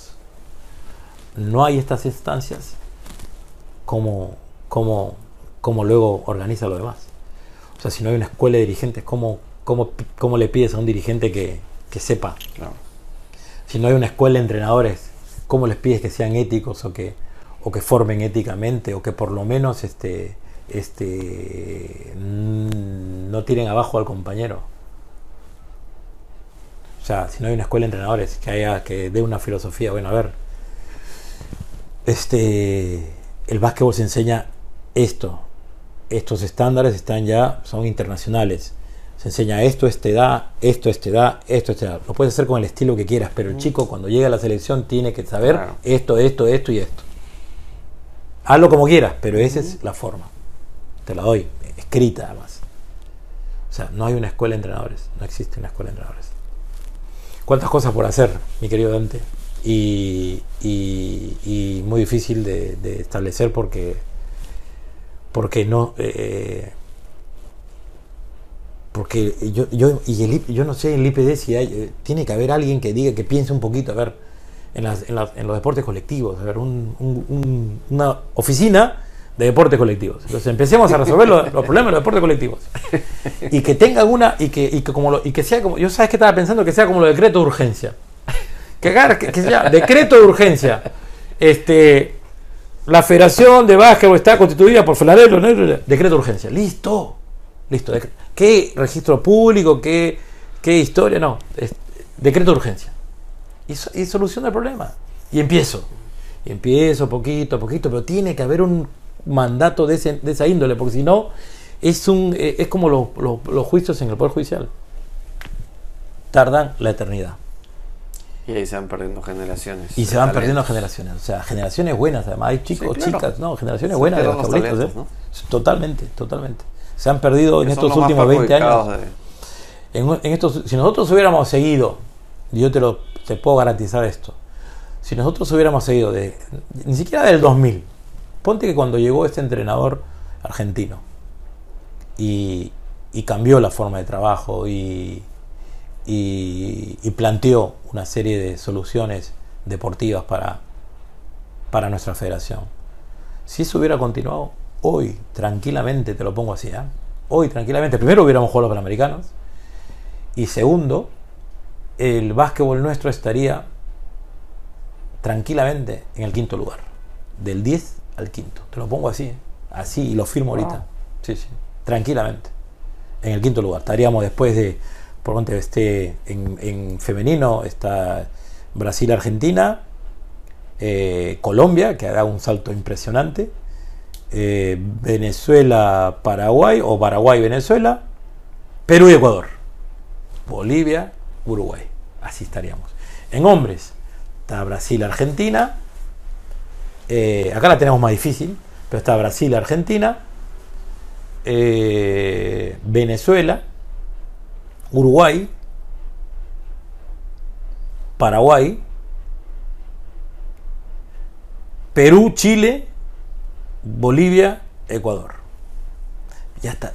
Si las cosas hubieran salido más o menos, eh, se hubiera mantenido un proceso y se hubiera continuado con, un, con una metodología que le había traído este entrenador argentino, hoy el Perú estaría tranquilamente quinto y peleándose en algunas categorías un tercer puesto seguro además. Seguro. Un podio seguro. En algún momento tenían que haber hecho podio. ¿Por qué? Porque es la continuidad y es la continuidad de un proceso bien llevado. Porque el tema estaba bien llevado. No, no traías un improvisado. No vino un improvisado. No vino un tipo que, que, ah, no, esto no se puede, ah, no, esto no, no, no. Este tipo vino a decir, lo vamos a hacer. Lo vamos a hacer porque puso los polos, esa, puso, pa, puso, eh, sacrificó cosas para eh, lograr establecer un método de trabajo que permita que todos participen, todo el Perú participe. Los tiraron para abajo y este se volvió a su país y hoy destaca en su país, pero nunca más volvió por el Perú y nunca más. Y después los que han llegado aquí, este, que en algún momento estuvieron por la federación, ni rastro. Acá hay entrenadores extranjeros, ni rastro. Ni rastro. Cuando vienen de otro medio, en teoría, mejor, pero ni rastro por la federación. Los pocos que pasaron, sin huella. Sin huella. Y sin y sin, y sin este futuro encima, porque bueno, ya no dejes huella, pero bueno, deja, el fu- deja algo por el futuro. Ujú. Pero no, no, ni huella ni futuro. O sea, pasaron desapercibidos en realidad. Entonces, este, eh, ¿qué nos queda como entrenadores nacionales? Para mí, seguir capacitándonos, buscar hacer una escuela, buscar que la federación tenga realmente representatividad internacional y nacional y, y poquito a poquito convencer a, a estas generaciones que se perdieron de que, de que se involucren en la dirigencia, porque es la única. Como tú dijiste, se juntaron ocho jugadores en Alemania y dijeron, oye, vamos a hacer algo con el fútbol porque nos están pasando por encima. Los convocaron, ¿no? Claro. El sistema los convocó y ustedes que saben, porque lo que tú dices, o sea, que han pasado por el sistema, lo han visto, lo han vivido. Lo han vivido, Entonces, y tienen un... Porque esto necesita mucho cariño, además. claro. Eh, para cambiar esto necesitas mucho cariño porque Pero está tan- es desgastante, ¿no? Está- Como- Sí, claro, pero está tan, este, como dicen, cuando está tan polarizado el tema, o sea, tan hay tanta envidia, broncas eh, inútiles en realidad, porque las broncas se generan a través de esto de que, oye, a mí me dijeron que... Y entonces, sin conocer a la persona, te, te, te- te califican, te etiquetan, Te de- etiquetan, ¿no? ahora, ahora que tenemos esto de te, etiquetan, te etiquetan. Dicen, ah, no, él es conflictivo. Ah, no, él es este. eh, Ah, no, él no pasa nada. No. O sea, etiquetamos personas Somos con- diferentes, hay que establecer líneas de, de diálogos, tender puentes eh, Olvid- y poner mí- el básquet por encima de Y para mí, uno mismo. ¿no? algo importante, este, no tenemos que empezar de, de cero. Yo no puedo empezar con menos, con menos, con menos 20. O sea, tengo que empezar de cero. Yo no puedo empezar con la mochila que, que me, la- que me la pusieron o que, o que se la pusieron a alguien. Pues, ah, no, es que él es así. Ah, no, no. Es que cuando tuvo la selección perdió. No, no, no. no. Acá tienen que empezar todos este, a- a- en plano, horizontal, este, sin antecedentes. pues, porque si empiezas a juzgar, que viene el, prejuicio, este, ya, ya, ya, no, ya no vas a trabajar correctamente. El juzgar, O sea, no, está claro que no, no, no, o sea, hay gente que sí, que no hay el de- jugar no suma, eh, no ayuda. Y ahí, bueno, eso es mucho entrenamiento de Phil Jackson y todos sus equipos Claro. en eso, en no juzgar, ¿no? Estar enfocados en, en el presente. Pero aquí no se puede, es, es terrible, no se puede. Ya te digo, eh, o Por sea, algún lado tendremos que empezar. Ah, bueno, eh, de hecho ah, tú ya has empezado. sí, te empiezo, pero me, me choco como, como, ya te digo, mi, mi, mi cese en el Hay que club. ver de esquivar. mi cese en el club real, este, eh, este, por invitar a cenar a un chico al- a un restaurante, o sea, a un entrenador a un restaurante, este, tomarme una atribución por ser amigo de, o, o ni siquiera mi amigo, sino por tener un amigo común con alguien más arriba del que mi jefe, o sea.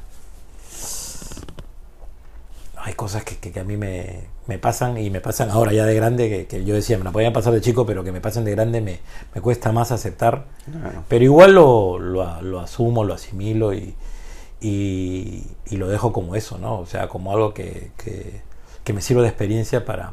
Porque lo que nos hace finalmente es que confiemos menos, Lo cual es un problema también. lo cual es un problema también. Porque tú al confiar menos, entonces ya da- das menos. Así es eso. Entonces das menos, al dar Sí. menos le quitas calidad a los que esperaban un poco más de ti. es que Porque claro, todo no- lo se perjudican los chicos siempre. Claro. Los jugadores son los que se perjudican. pero no pero eso no piensan los dirigentes entonces entonces volvemos a lo mismo tenemos que crear una escuela de dirigentes que entiendan que el, el- el producto está en el deportista no ni en el entrenador ni en él Eso a veces cuesta en el deporte entender que el protagonista, es el jugador sí, ni siquiera el entrenador, o sea, el no, no, protagonista es el jugador. además y te lo y- Después, sí en un papel secundario, está el entrenador y ahí venimos el resto. por eso que te lo ponen tan claro y hasta ahora hay gente que no capta el mensaje ¿por qué, te lo- por qué premian solamente a los 12 jugadores en las olimpiadas? ¿te has puesto a pensar? por eso porque lo que premian es al deportista Después le dan por el recuerdo al, al entrenador, ¿no? Pero, el pero el- en las Olimpiadas el entrenador no está en la foto. Ni sube al podio. ni, el- ni nadie del staff técnico. Sí. Entonces, ¿por qué? Porque el espíritu del deporte, el protagonista del deporte, es el jugador. Entonces, este, el entrenador pasa a un segundo plano, y si te- a lo mejor te dan tu regalito, tu recuerdo, tu osito. A veces Eh, hay que mantener la raya del ego de- del ser humano que porque tenemos una necesidad de, de reconocimiento, de Está bien, está bien, pero, pero, pero. No, que eso es- a- y es normal incluso, enseña, ¿no? sí, y por es hasta eso- normal, puedo decir. Pero eso em- em- empieza por tener primero conciencia. Y a veces, muchas veces no hay conciencia y menos interés de, de mantener esa parte Claro, a raya. claro, claro. El...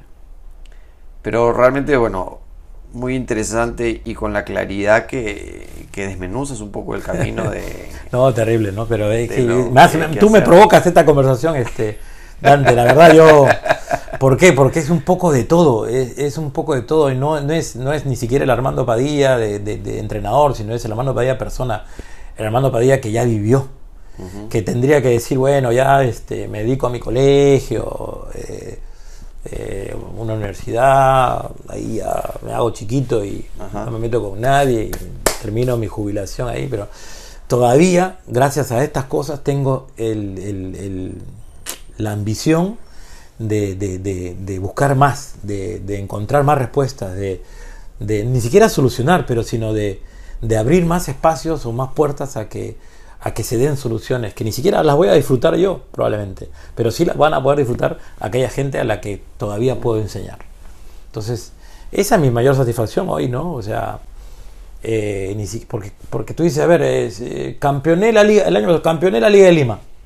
¿Y qué significa la Liga de Lima para el, para eh, el, ámbito internacional del básquetbol? Cero. ¿Qué es campeón de Adecore? Hay gente acá que dice campeón de ¿Y qué, qué cosa es Adecore en el mundo internacional del básquetbol? No existe. Porque Adecore es un torneo privado de colegios que en muchos países ni siquiera ti- tiene este, prioridad. Entonces tú dices, "Ah, pero soy tetracampeón de Adecore. la concha". y entonces, este, o sea, está totalmente eh, desfasado el, el- el- el por qué hacemos esto o para qué hacemos esto. O sea, eh, hay entrenadores que todavía siguen diciendo, y, profe, es que si no gano, me echan. Y bueno, que te echen, pues. que te echen. Sí, es, el- es la, es la vida del entrenador. Eso te iba a decir, ¿no? Es Claro. la idiosincrasia del entrenador. Además, e- e- es, esto, o sea, yo aprendí de de perder y ganar. Mi vida se ha transcurrido y se, traslas- tra- se traslada a, a mi vida personal, perder y ganar. Perder, ganar, perder y ganar. Ha sido toda mi Así vida. es la vida, ¿no? Sí, bueno, y, y sí. Y finalmente. que siempre gana, pero ¿no? yo le estoy sumando a mi, a, mi, a mi vida, que ya es así, le estoy sumando todo una, una mochila de, de perder y ganar este, gratis, ¿me entiendes? Pero que es, mi, que es mi pasión, digamos. Finalmente es mi pasión. Y más allá de que pierda gane. Pero. Que eso es tu alimento también. pues. Y claro, y claro. Y es mi, y- y- es mi, mi, mi forma de, de- de vivir, mi forma de Y vida. eso también explica tu rebeldía y tu frustración contra el sistema, contra estas personas que le hacen daño a, a- a esa Sí, pasión. sí, sí, sí. Absolutamente. Que tú estás pensando de proteger esta pasión, Absolutamente. este hijo, generar un legado en... Absolutamente. Gracias a Dios mi hija no jugó básquetbol, por ejemplo. Porque, porque hubiera estado más frustrado todavía, claro. No le gustó el básquetbol y mm, salió buena en otras cosas y no, no en el básquetbol precisamente. Pero este pero por ejemplo a mí me hubiera gustado que haga básquetbol, pero, pero después digo, o sea, eh, eh, el, el básquetbol momentáneo, ¿no? E- e- ese tiempo que pasa de los 12 años a los 18 cuando se acabó. Y luego ya dejas de hacer básquetbol en todo nivel. No, no. ah, no sé cuándo cambia esto, Dante, pero. Y algo que me gusta y que estaba, estoy por hacerlo es este. Había una licenciatura de psicología deportiva. Estoy casi convencido de hacerme alguna. No, no, la vi, creo, no sé si la has visto tú. Me parece que hay una de. Ah, tengo el nombre del instituto, no sé si es. eh, y estaba a punto de meterme a una licenciatura de psicología deportiva. Porque me atrae también, me, me, me mueve a que. Bueno, a- el entrenador tiene que manejar las psicologías de los jugadores. me mueve, me mueve un poco a, y- a- a estudiar y a, y a analizar. Y, Y tú eres curioso, entusiasta por aprender, por, por seguir creciendo y desarrollándote. no sé, algún momento tengo que parar, ¿no? Mi- pero, pero de momento este, sigo viendo partidos, aunque no dirija. Bueno, seguir aprendiendo también, Claro. renovándote, te mantiene joven, estimulado, Eso parece. motivado, generando nuevas conexiones, mantiene Sí. joven ese cerebro. Sí. A mí me falta un par de pasos más, un par de sueños. Quiero ir a ver un partido de la NBA, por ejemplo. Quiero ver un partido de la NBA ahí en segunda fila, aunque sea. y este y tener una oportunidad fuera. Eh, eso me falta. Pero, pero te vuelvo a lo mismo. O sea, eh, en el caso de los peruanos, tendremos que tener o mucha suerte o un agente que pueda. Y yo, mm, de momento, no tengo ni mucha suerte ni agente. Bueno, Pero ya lo. que no, que no lo tengas hoy no significa que no lo puedas Claro, no, no, ese es mi sueño. Cuando a mí me dicen, profe, ¿usted tiene sueños? Sí, yo sueño con, con dirigir fuera de mi país. Ese es mi que, sueño es, hoy. que es de una vida sin sueños, ¿no? Un poco triste. Pero es frustrante, pues, porque a tu edad eh, o a mi edad, eh, claro, tú tienes un sueño, eh, el no lograrlo te quita la, la, la gana de decir, este, bueno, crean en sus sueños, ¿no? No, pero tenemos la capacidad de negociar. De tener con sueños más pequeños. Negociar, Ah, bueno, sí. negociar con nosotros mismos. Sí, sí, sí, eso sí. Establecer, pero digamos, una vida sin sueños es una vida sin ilusión. Una vida sin ilusión es una vida sin ganas. sí. Es importante renovar los sueños y efectivamente plantear los sueños ya es, ya es bonito. Que más que plantear los sueños es plantear las metas porque hay que aterrizarlo. Claro. Eh, y eso hay que aterrizarlo de una manera más concreta en objetivos. Y la verdad es que no, no logramos todo lo que nos proponemos. No, no. Ni Michael Phelps. Ni la Michael, mitad. Phelps Michael Phelps tenía su, su meta, era. No sé cuándo puede ser el... Eran ocho medallas de oro en las Olimpiadas, pero no logró todos sus objetivos, porque en, en algunas medallas no logró el tiempo que se había, se había trazado y estaba un poco frustrado porque no había logrado eso. Entonces, al final no, tú ves, wow, desde afuera las ocho medallas, pero tú no sabes lo que está pasando necesariamente con esa persona. Entonces, está bueno tener sueños, está bueno aterrizar los sueños en, en metas y objetivos más concretos. eh, y es parte del camino también. No, no creo que nadie logre todo, todo lo que quiere. Por eso es importante también tener aprendizajes en tolerancia a la frustración.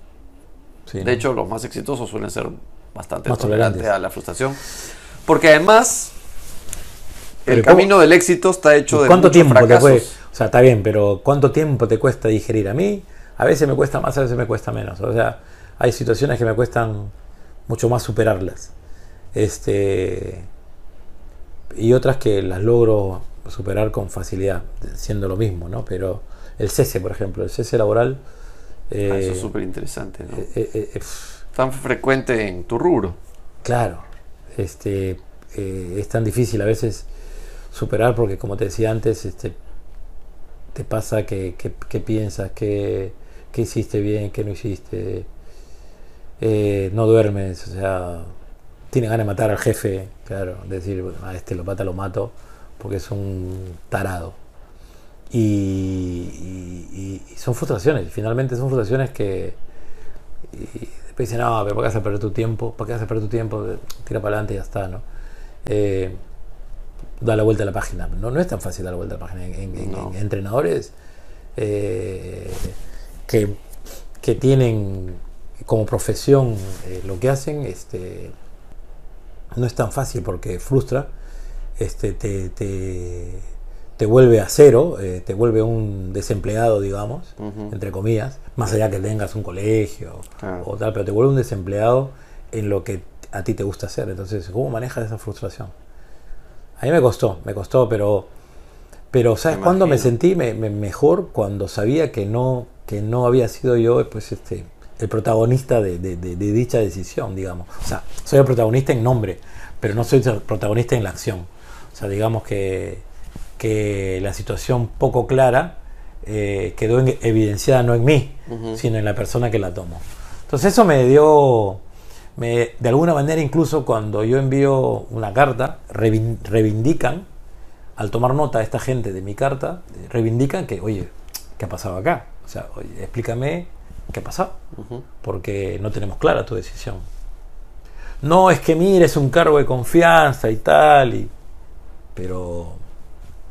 Y no hay una oportunidad, no hay un... No, porque justamente es un cargo de confianza, entonces... este, bueno, muy bien, listo. El que queda evidenciado es él. Y que quien quedó evidenciado es en el caso que me- en este último caso que me pasó. Igual, bueno, y la experiencia de Mario, pues bueno, la de Mario fue traumática también, pues no. No, no, no, no. Esa experiencia fue también este terrible también, ¿no? O sea, unas formas, unos unos hechos, unas unas este eh, ¿cómo se dice cuando te un- cuando te, te metes en, en sitios este para Intrusivo. eh, eh, eh, claro eh, a, a escarbar este no en los jugadores en- Ujú. te metes a escarbar este pero además te metes a escarbar de mala leche pues, porque te puedes meter para saber y no por, por- por preocupación pero Claro. cuando te metes a escarbar este, para, para generar un malestar, pues ya es otro tema, ¿no? Ya es, ya bordea pues este una obsesión, ¿no? Algo raro, algo. Pero bueno, no sé de la vida de él, ¿qué será de la vida de él? Ni idea. Ni idea, pero lamentablemente es parte a veces de nuestro rubro Encontrar gente así, encontrarnos ¿no? con gente así, con la cual tenemos que aprender a lidiar, aprender a manejarla un poco. A mí lo que yo también cuando comenzaba, me- me- yo sé que es un reto que tienen bien importante los entrenadores. ¿no? Claro, De porque un psicólogo, por ejemplo, en el, en el caso tuyo, eh, el, el ser independiente ya te da un estatus, o sea, es un estatus, mantienes un estatus, digamos. Bueno, el estatus hay que ganárselo también. que- Ya, ya, no, pero me refiero a ver, no sé, no, la palabra no me salió, pero al ser tú, ponte, te cesan de, de o de lo que renúes, lo que fuera. Entonces, este, pero ya ser psicólogo ya tiene, o sea, mm, eh, un auto, digamos, autosuficiencia, ya puede ser autosuficiente siendo, no siendo contratado, digamos, siendo independiente. Ah, sí, bueno, dependiendo del rubro, ¿no? En mi caso, En cambio, sí. en, en el básquetbol no tanto, pues, porque igual Sí. dependes, normalmente vas a depender. No es que van a depender, en el caso del psicólogo van a depender de ti. En el caso del básquetbol es al revés. Yo- Yo dependo de ellos. Si tengo que hacer Basketbolution en, en Yurimaguas, este, tengo que ir a Yurimaguas a llevar Basketbolution, ¿no? Pero tú te has generado ahí tu... Ah, me he generado una propia, una, pero y nació de la nada también, pero me he generado una propia iniciativa, digamos, independiente, pero A partir del nombre y la marca que tú te has creado. con- pero con tu experiencia pero ojalá pueda eh, ojalá pueda extenderla y ojalá pueda alcanzar un mercado. Fíjate que no la tengo ni siquiera patentada. La quiero patentar pero todo es un todo es una movida y, y no la tenía tan clara yo como dedicarme a ello. Yo sabes lo que quisiera hacer yo un curso online para entrenadores eso me gusta. Ah, sería una excelente opción. eso me gusta. Eso me gusta lo he visto en el extranjero lo he visto aquí para entrenadores de aquí no o sea un, un cursito online eh, estas charlas online, online también pero no tengo la cómo se dice la logística para ello ni, Bueno, ni- consigues a alguien que te ayude para sí hacer la pero todo eso sí pero todo eso, todo eso todo eso tiene un costo no sé si pero es algo es un proyecto que sí ya hace tiempo lo tengo entre así pensado lo de tener un, un- o un o charlas online eh, intercambio así o este un curso online de para entrenadores nivel yo que sea Ah, está buenísimo. Y en esa línea de que de charlas online y entrenadores, ¿qué sería para ti la ¿Seguimos hablando? Sí, ah bueno dale. la maestría personal, la maestría personal. Y no, sería interesante, pues claro. O sea, eh, me- yo, yo hice un máster de Pero dirección no de técnica. llevar un máster, sino Ah. ¿qué es para ti la maestría personal en, en una persona? Y me imagino que lograr eh, lo que tú decías antes, o lo que yo te dije, de un, un estándar, no te dije, un como un, la maestría personal llega eh, en la suma de, de, no sé si éxito acompañado de experiencia más este, una forma de ser. O sea, llegas a, para mí un poco la suma de estas tres cosas. Una forma de ser personal, una forma de, de- de trabajo, de ser profesional y, una, y el conocimiento finalmente que has adquirido a través de las experiencias y tal. Y no solamente. Entonces me parece que va por ahí. Qué bonito balance, ¿no? Sí, ¿no? Un buen equilibrio. Pues, Este, me parece que va por ahí. Eh, eh, Eso te daría un- un- un- Ahí es. una línea de, de- de- Rendimiento y calidad de vida. para hacer para tener una maestría personal, pero pero no, bueno, no yo ni de lejos, pues claro todavía no no no no me, no me veo este equilibrado en esos tres aspectos, ¿no? Todavía creo que Pero de alguna manera tú o sea, lo tengo a la vista, ¿no? entrenas todas esas personas que han pasado por tus manos formándolos, los entrenas de alguna forma para la vida, ¿no?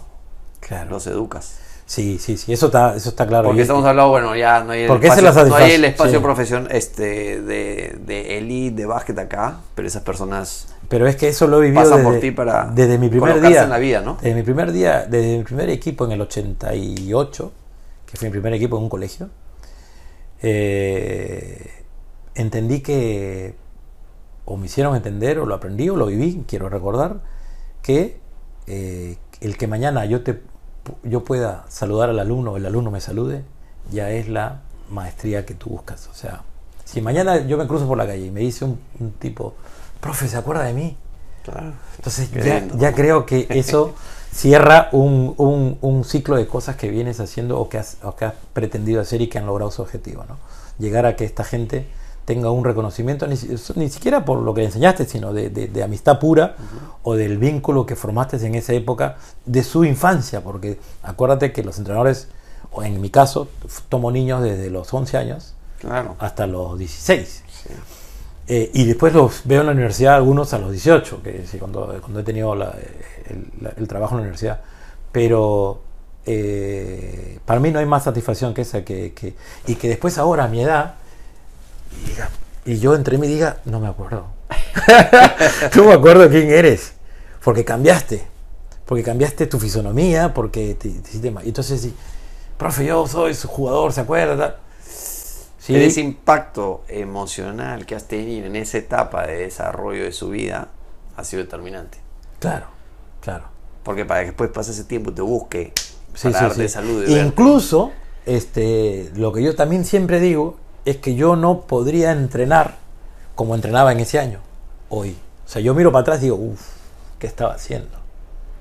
¿Me entiendes? Porque como que empiezas empíricamente. Eso digamos. me hace querer plantearte algo bien interesante que es ¿qué recomend- el Armando de hoy qué le recomendaría el Armando que empezaba como entrenador? que no para de capacitarse efectivamente porque, porque lo que hizo ayer no es lo mismo que va a poder hacer mañana. O sea, yo no, yo si miro para atrás digo, esto no lo haría. O sea, hay cosas que no, que no haría. No además, de hecho, no entreno, no entreno lo que he hecho ayer, no lo puedo entrenar mañana, digamos. Es exagerado, pero digamos, lo que he hecho hace unos años, yo hace, hace varios años no entreno como, o sea, hoy no entreno como hace unos, algunos años atrás. Entreno distinto, de una manera distinta. Y entonces yo que le podría recomendar al Armando es que no de- efectivamente no deje de aprender porque justamente ahí, en todo ese aprendizaje va a comprender mejor el deporte que, que- que- enseña, va a comprender mejor a las personas a quienes enseña y va a comprender mejor el entorno en el cual enseña. Entonces, este, cuando tú comprendes esas cosas, este, tu capacidad para, para enfocar y, y- y- darle lo mejor de ti a ese, este, la- eh, lo vas a poder asimilar tanto él como yo mejor, porque aprendo igual de, de él. No, tremendo, no, no, está bueno eso, está bueno, la verdad. Y Buena el, pregunta. el Armando del futuro, ¿qué le Está recomendaría jodido, al de el hoy? Armando- está jodido el hermano del futuro, no. El Armando del futuro, ¿Qué le que, no, que no- recomendaría que no me rinda. ¿Qué le Sí, recomendaría que no me rinda, que no me rinda, que no, que aunque yo sienta que me rindo, no me rinda. O sea, no- que no me rinda, para mí, que no me rinda. Y esto en general, en la vida en general, que no me rinda, que no me, que no me ganen las, las que no me ganen las, la, la, la- el- e- esa, ese- esa zona de confort, que no me gane. Bueno, que, eso que me, no me gane. me parece espectacular. Claro, que no me gane eso, que no me diga, que no te bueno, rindas ya, este, y que claro. te lo recuerdes, pero creo que por más que a veces hay momentos difíciles, Sí, totalmente, totalmente que entonces es una característica tuya. Pero viene, pero viene, viene lo otro, ¿no? Que tú acabas de decirlo. Pero bueno, diversifico, ¿no? Y encuentro nuevamente en Basque Evolution, por ejemplo, un estado eh, de bienestar, so- no solamente el compartir, sino el, el- el aprendizaje. O sea, ya te digo, esta experiencia de No Esperanza pero esos José son tus propios recursos, ¿no? Eh, eh, exactamente, o sea, esta experiencia de José Galvez o de No Esperanza fue tremenda, fue tremenda como aprendizaje que, que- que- humano que yo no, que yo había dejado de lado por, por, por múltiples, no porque no quisiera, sino porque no, no estaba involucrado en, en- en esos aspectos.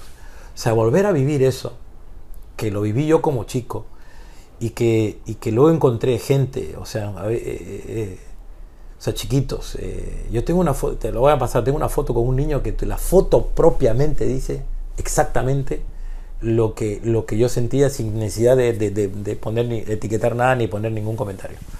Porque la foto del niño conmigo es un niño de 6 años. Este, un enanito además, un chiquito que no ha crecido mucho, pero un chiquitito, muy chiquito de 6 años. Más, más chiquito de, de to- el más chiquito de todos. O sea, con la carita que te miraba y te decía, o sea, este, y las cosas sencillas que tú le pedías, o sea, y el tipo emocionado total, este, eso ya me- me- me- es el cuadro de, de- de esa, de esa experiencia en, en- en- en ese lugar, ¿no? Bueno, Armando, nada, agradecerte. Yo me imagino que esto lo vas a hacer en dos partes porque ha sido larguísimo.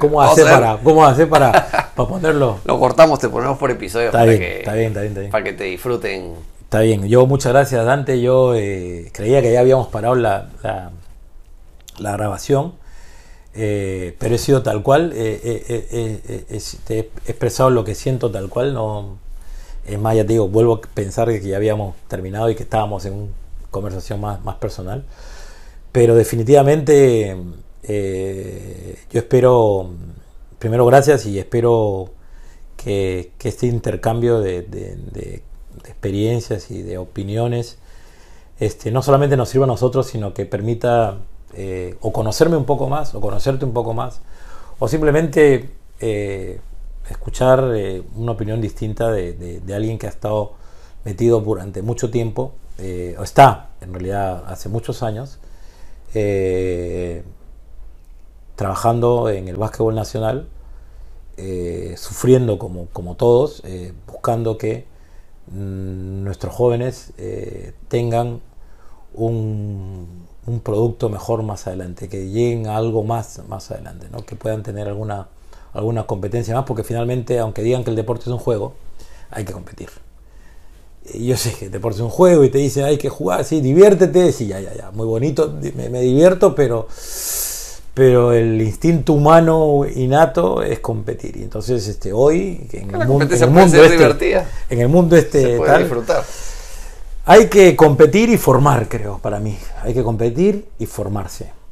Hay que, eh, aunque suene raro, son dos caminos medio distintos, pero tú tienes que lograr, el entrenador tiene que lograr que el niño se forme compitiendo, pero que la competencia le permita formarse sobre valores. eh, Pero sólidos. ninguno de esos dos aspectos son excluyentes del disfrutar. Ah, no, no, claro, no. Y- y pe- sí, no, no. Parte del trayecto en la vida. es pero este, pero en el caso de niños, por ejemplo, quienes quienes no disfrutan son los padres, pues. Hay que enseñarles a que disfruten más Entonces, el proceso, volver- que no le pongan tanta angustia ni tanta presión Claro, al tema porque- y que normalicen el, el desarrollo. Es muy difícil, ¿eh? Hay padres que hoy eh, igual y hay escuelas de padres y tal, pero hay padres que no que efectivamente no, no normalizan nada, sino todo lo contrario, Sí. ¿no? O sea, Es que cuando se activa el cerebro emocional bloquea el racional.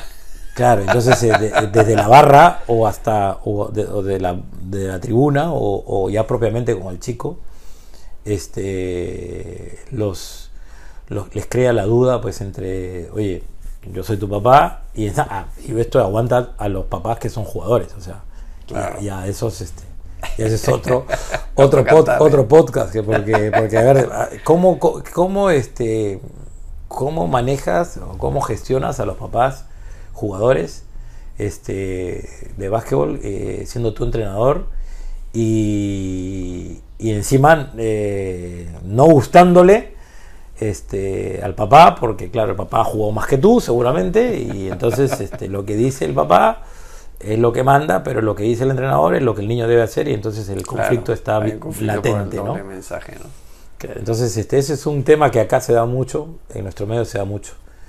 Eh, y no hay la, la objetividad que tendría que tener el, el- el papá en este caso, ¿no? Tendría que ser objetivo, ¿no? Un poco, un poco más este.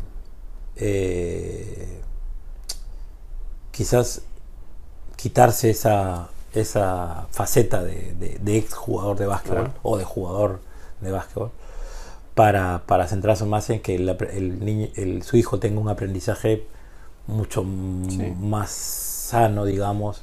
Es que Eh, a veces, bueno, a veces hay temas de egos, a veces hay temas de que siguen viviendo a través de, del, del hijo o la hija el- y dificulta, dificulta eso, pero no, no hay que claudicar, hay que seguir No, educando. no, no, no, es difícil. eh, Porque eres un educador desde el rol el que, fondo, sí. que sí, ocupas. sí, sí. el- educas deportivamente, pero educas en valores, educas en formas, o sea, educas en un montón de cosas, educas para la vida. De hecho, siempre digo que me encantan los deportes para aprender las habilidades blandas que se necesitan en cualquier puesto de trabajo. claro. Hoy está de moda esto, ¿no? Lo- Las habilidades blandas, sí. y, y el compartir esto del coaching, en, en- de, la, ges- de la, la gestión de equipo, por ejemplo, en las empresas. está muy- El- Es que es muy importante, ¿no? O sea, El trabajo de equipo el dialogar, el- lo que hablamos, ¿no? O sea, ¿cuánto dialogamos? ¿Cuánto escu- sabemos escuchar? Mm. Exactamente. ¿no? A veces tam- incluso nos hablan y no estamos escuchando, estamos pensando lo que ya vamos a responder. Claro, estamos oyendo y no escuchando, ¿no? Este, entonces, tenemos que intercambiar opiniones. A mí me encantan siempre las diferencias culturales y, y digo, oye, pero mira, lo que, lo que acá está bien, de repente en China está mal, y lo que está bien en China está mal en Rusia. Y somos la misma especie, ¿no te da que pensar? Sí, no, no. O sea, ¿quién es el dueño de la verdad? Eh, el mindfulness ayuda mucho, este, que hablamos que, que está muy vinculado. Yo sigo, una, yo, sigo una, sí, sí, yo sigo una chica argentina de mindfulness que la debes haber tenido. Mariana Chico se llama, ¿la, la tienes? Eh, ¿La has visto? Porque seguro que yo le, porque le doy like a mis ah, cosas. he visto. Sí. Y, El- y que tiene mucho bueno. estos mensajes muy, muy buenos. O sea, me, me- me gusta mucho leer eso, me gusta mucho. Ahora te leo a ti también, pero, pero antes la seguía a ella también. No, buenísimo, ¿no? El, entonces es un poco parte de nuestro camino, parte de seguirlo, felicitarte por, por tu Gracias. valentía, de, Gracias. además de, de, de querer seguir, de no, de no dejarte, de compartir además también esto a la, a la actualidad, a la comunidad y otras comunidades. Oye, ojo, atentos, miren lo que está pasando, este, a nosotros como comunidad del básquet, a los chicos este, de hoy, a los chicos que ya, ya perdieron las oportunidades porque ya se perdieron esas generaciones, Claro. a las nuevas generaciones, el, por tu apertura, por, por compartir, el... Finalmente, Dante, yo, eh, eh, para- vamos, también es una opinión personal, o sea, esto ni es, como te dije antes, la verdad absoluta, ni me creo dueño de la verdad, pero es, es una mezcla de lo que he vivido y lo que está pasando Por eso, y lo, tú que, estás y lo- y lo que estoy mirando, ¿no? de acuerdo a tu visión y planteándolo, miren, yo veo esto. Observemos, conversemos, analicemos, opinemos, Claro, eh, pongámonos manos a la obra. Claro. El- convoquemos, lo que, lo que es, algo. y hay hechos concretos, o sea, no hay selección, no hemos estado los panamericanos, esos no son opiniones, son hechos, Sí, sí, son sí. realidades. Eh, la federación está complicada, también son hechos. Entonces, el- es bueno que, que se plantee.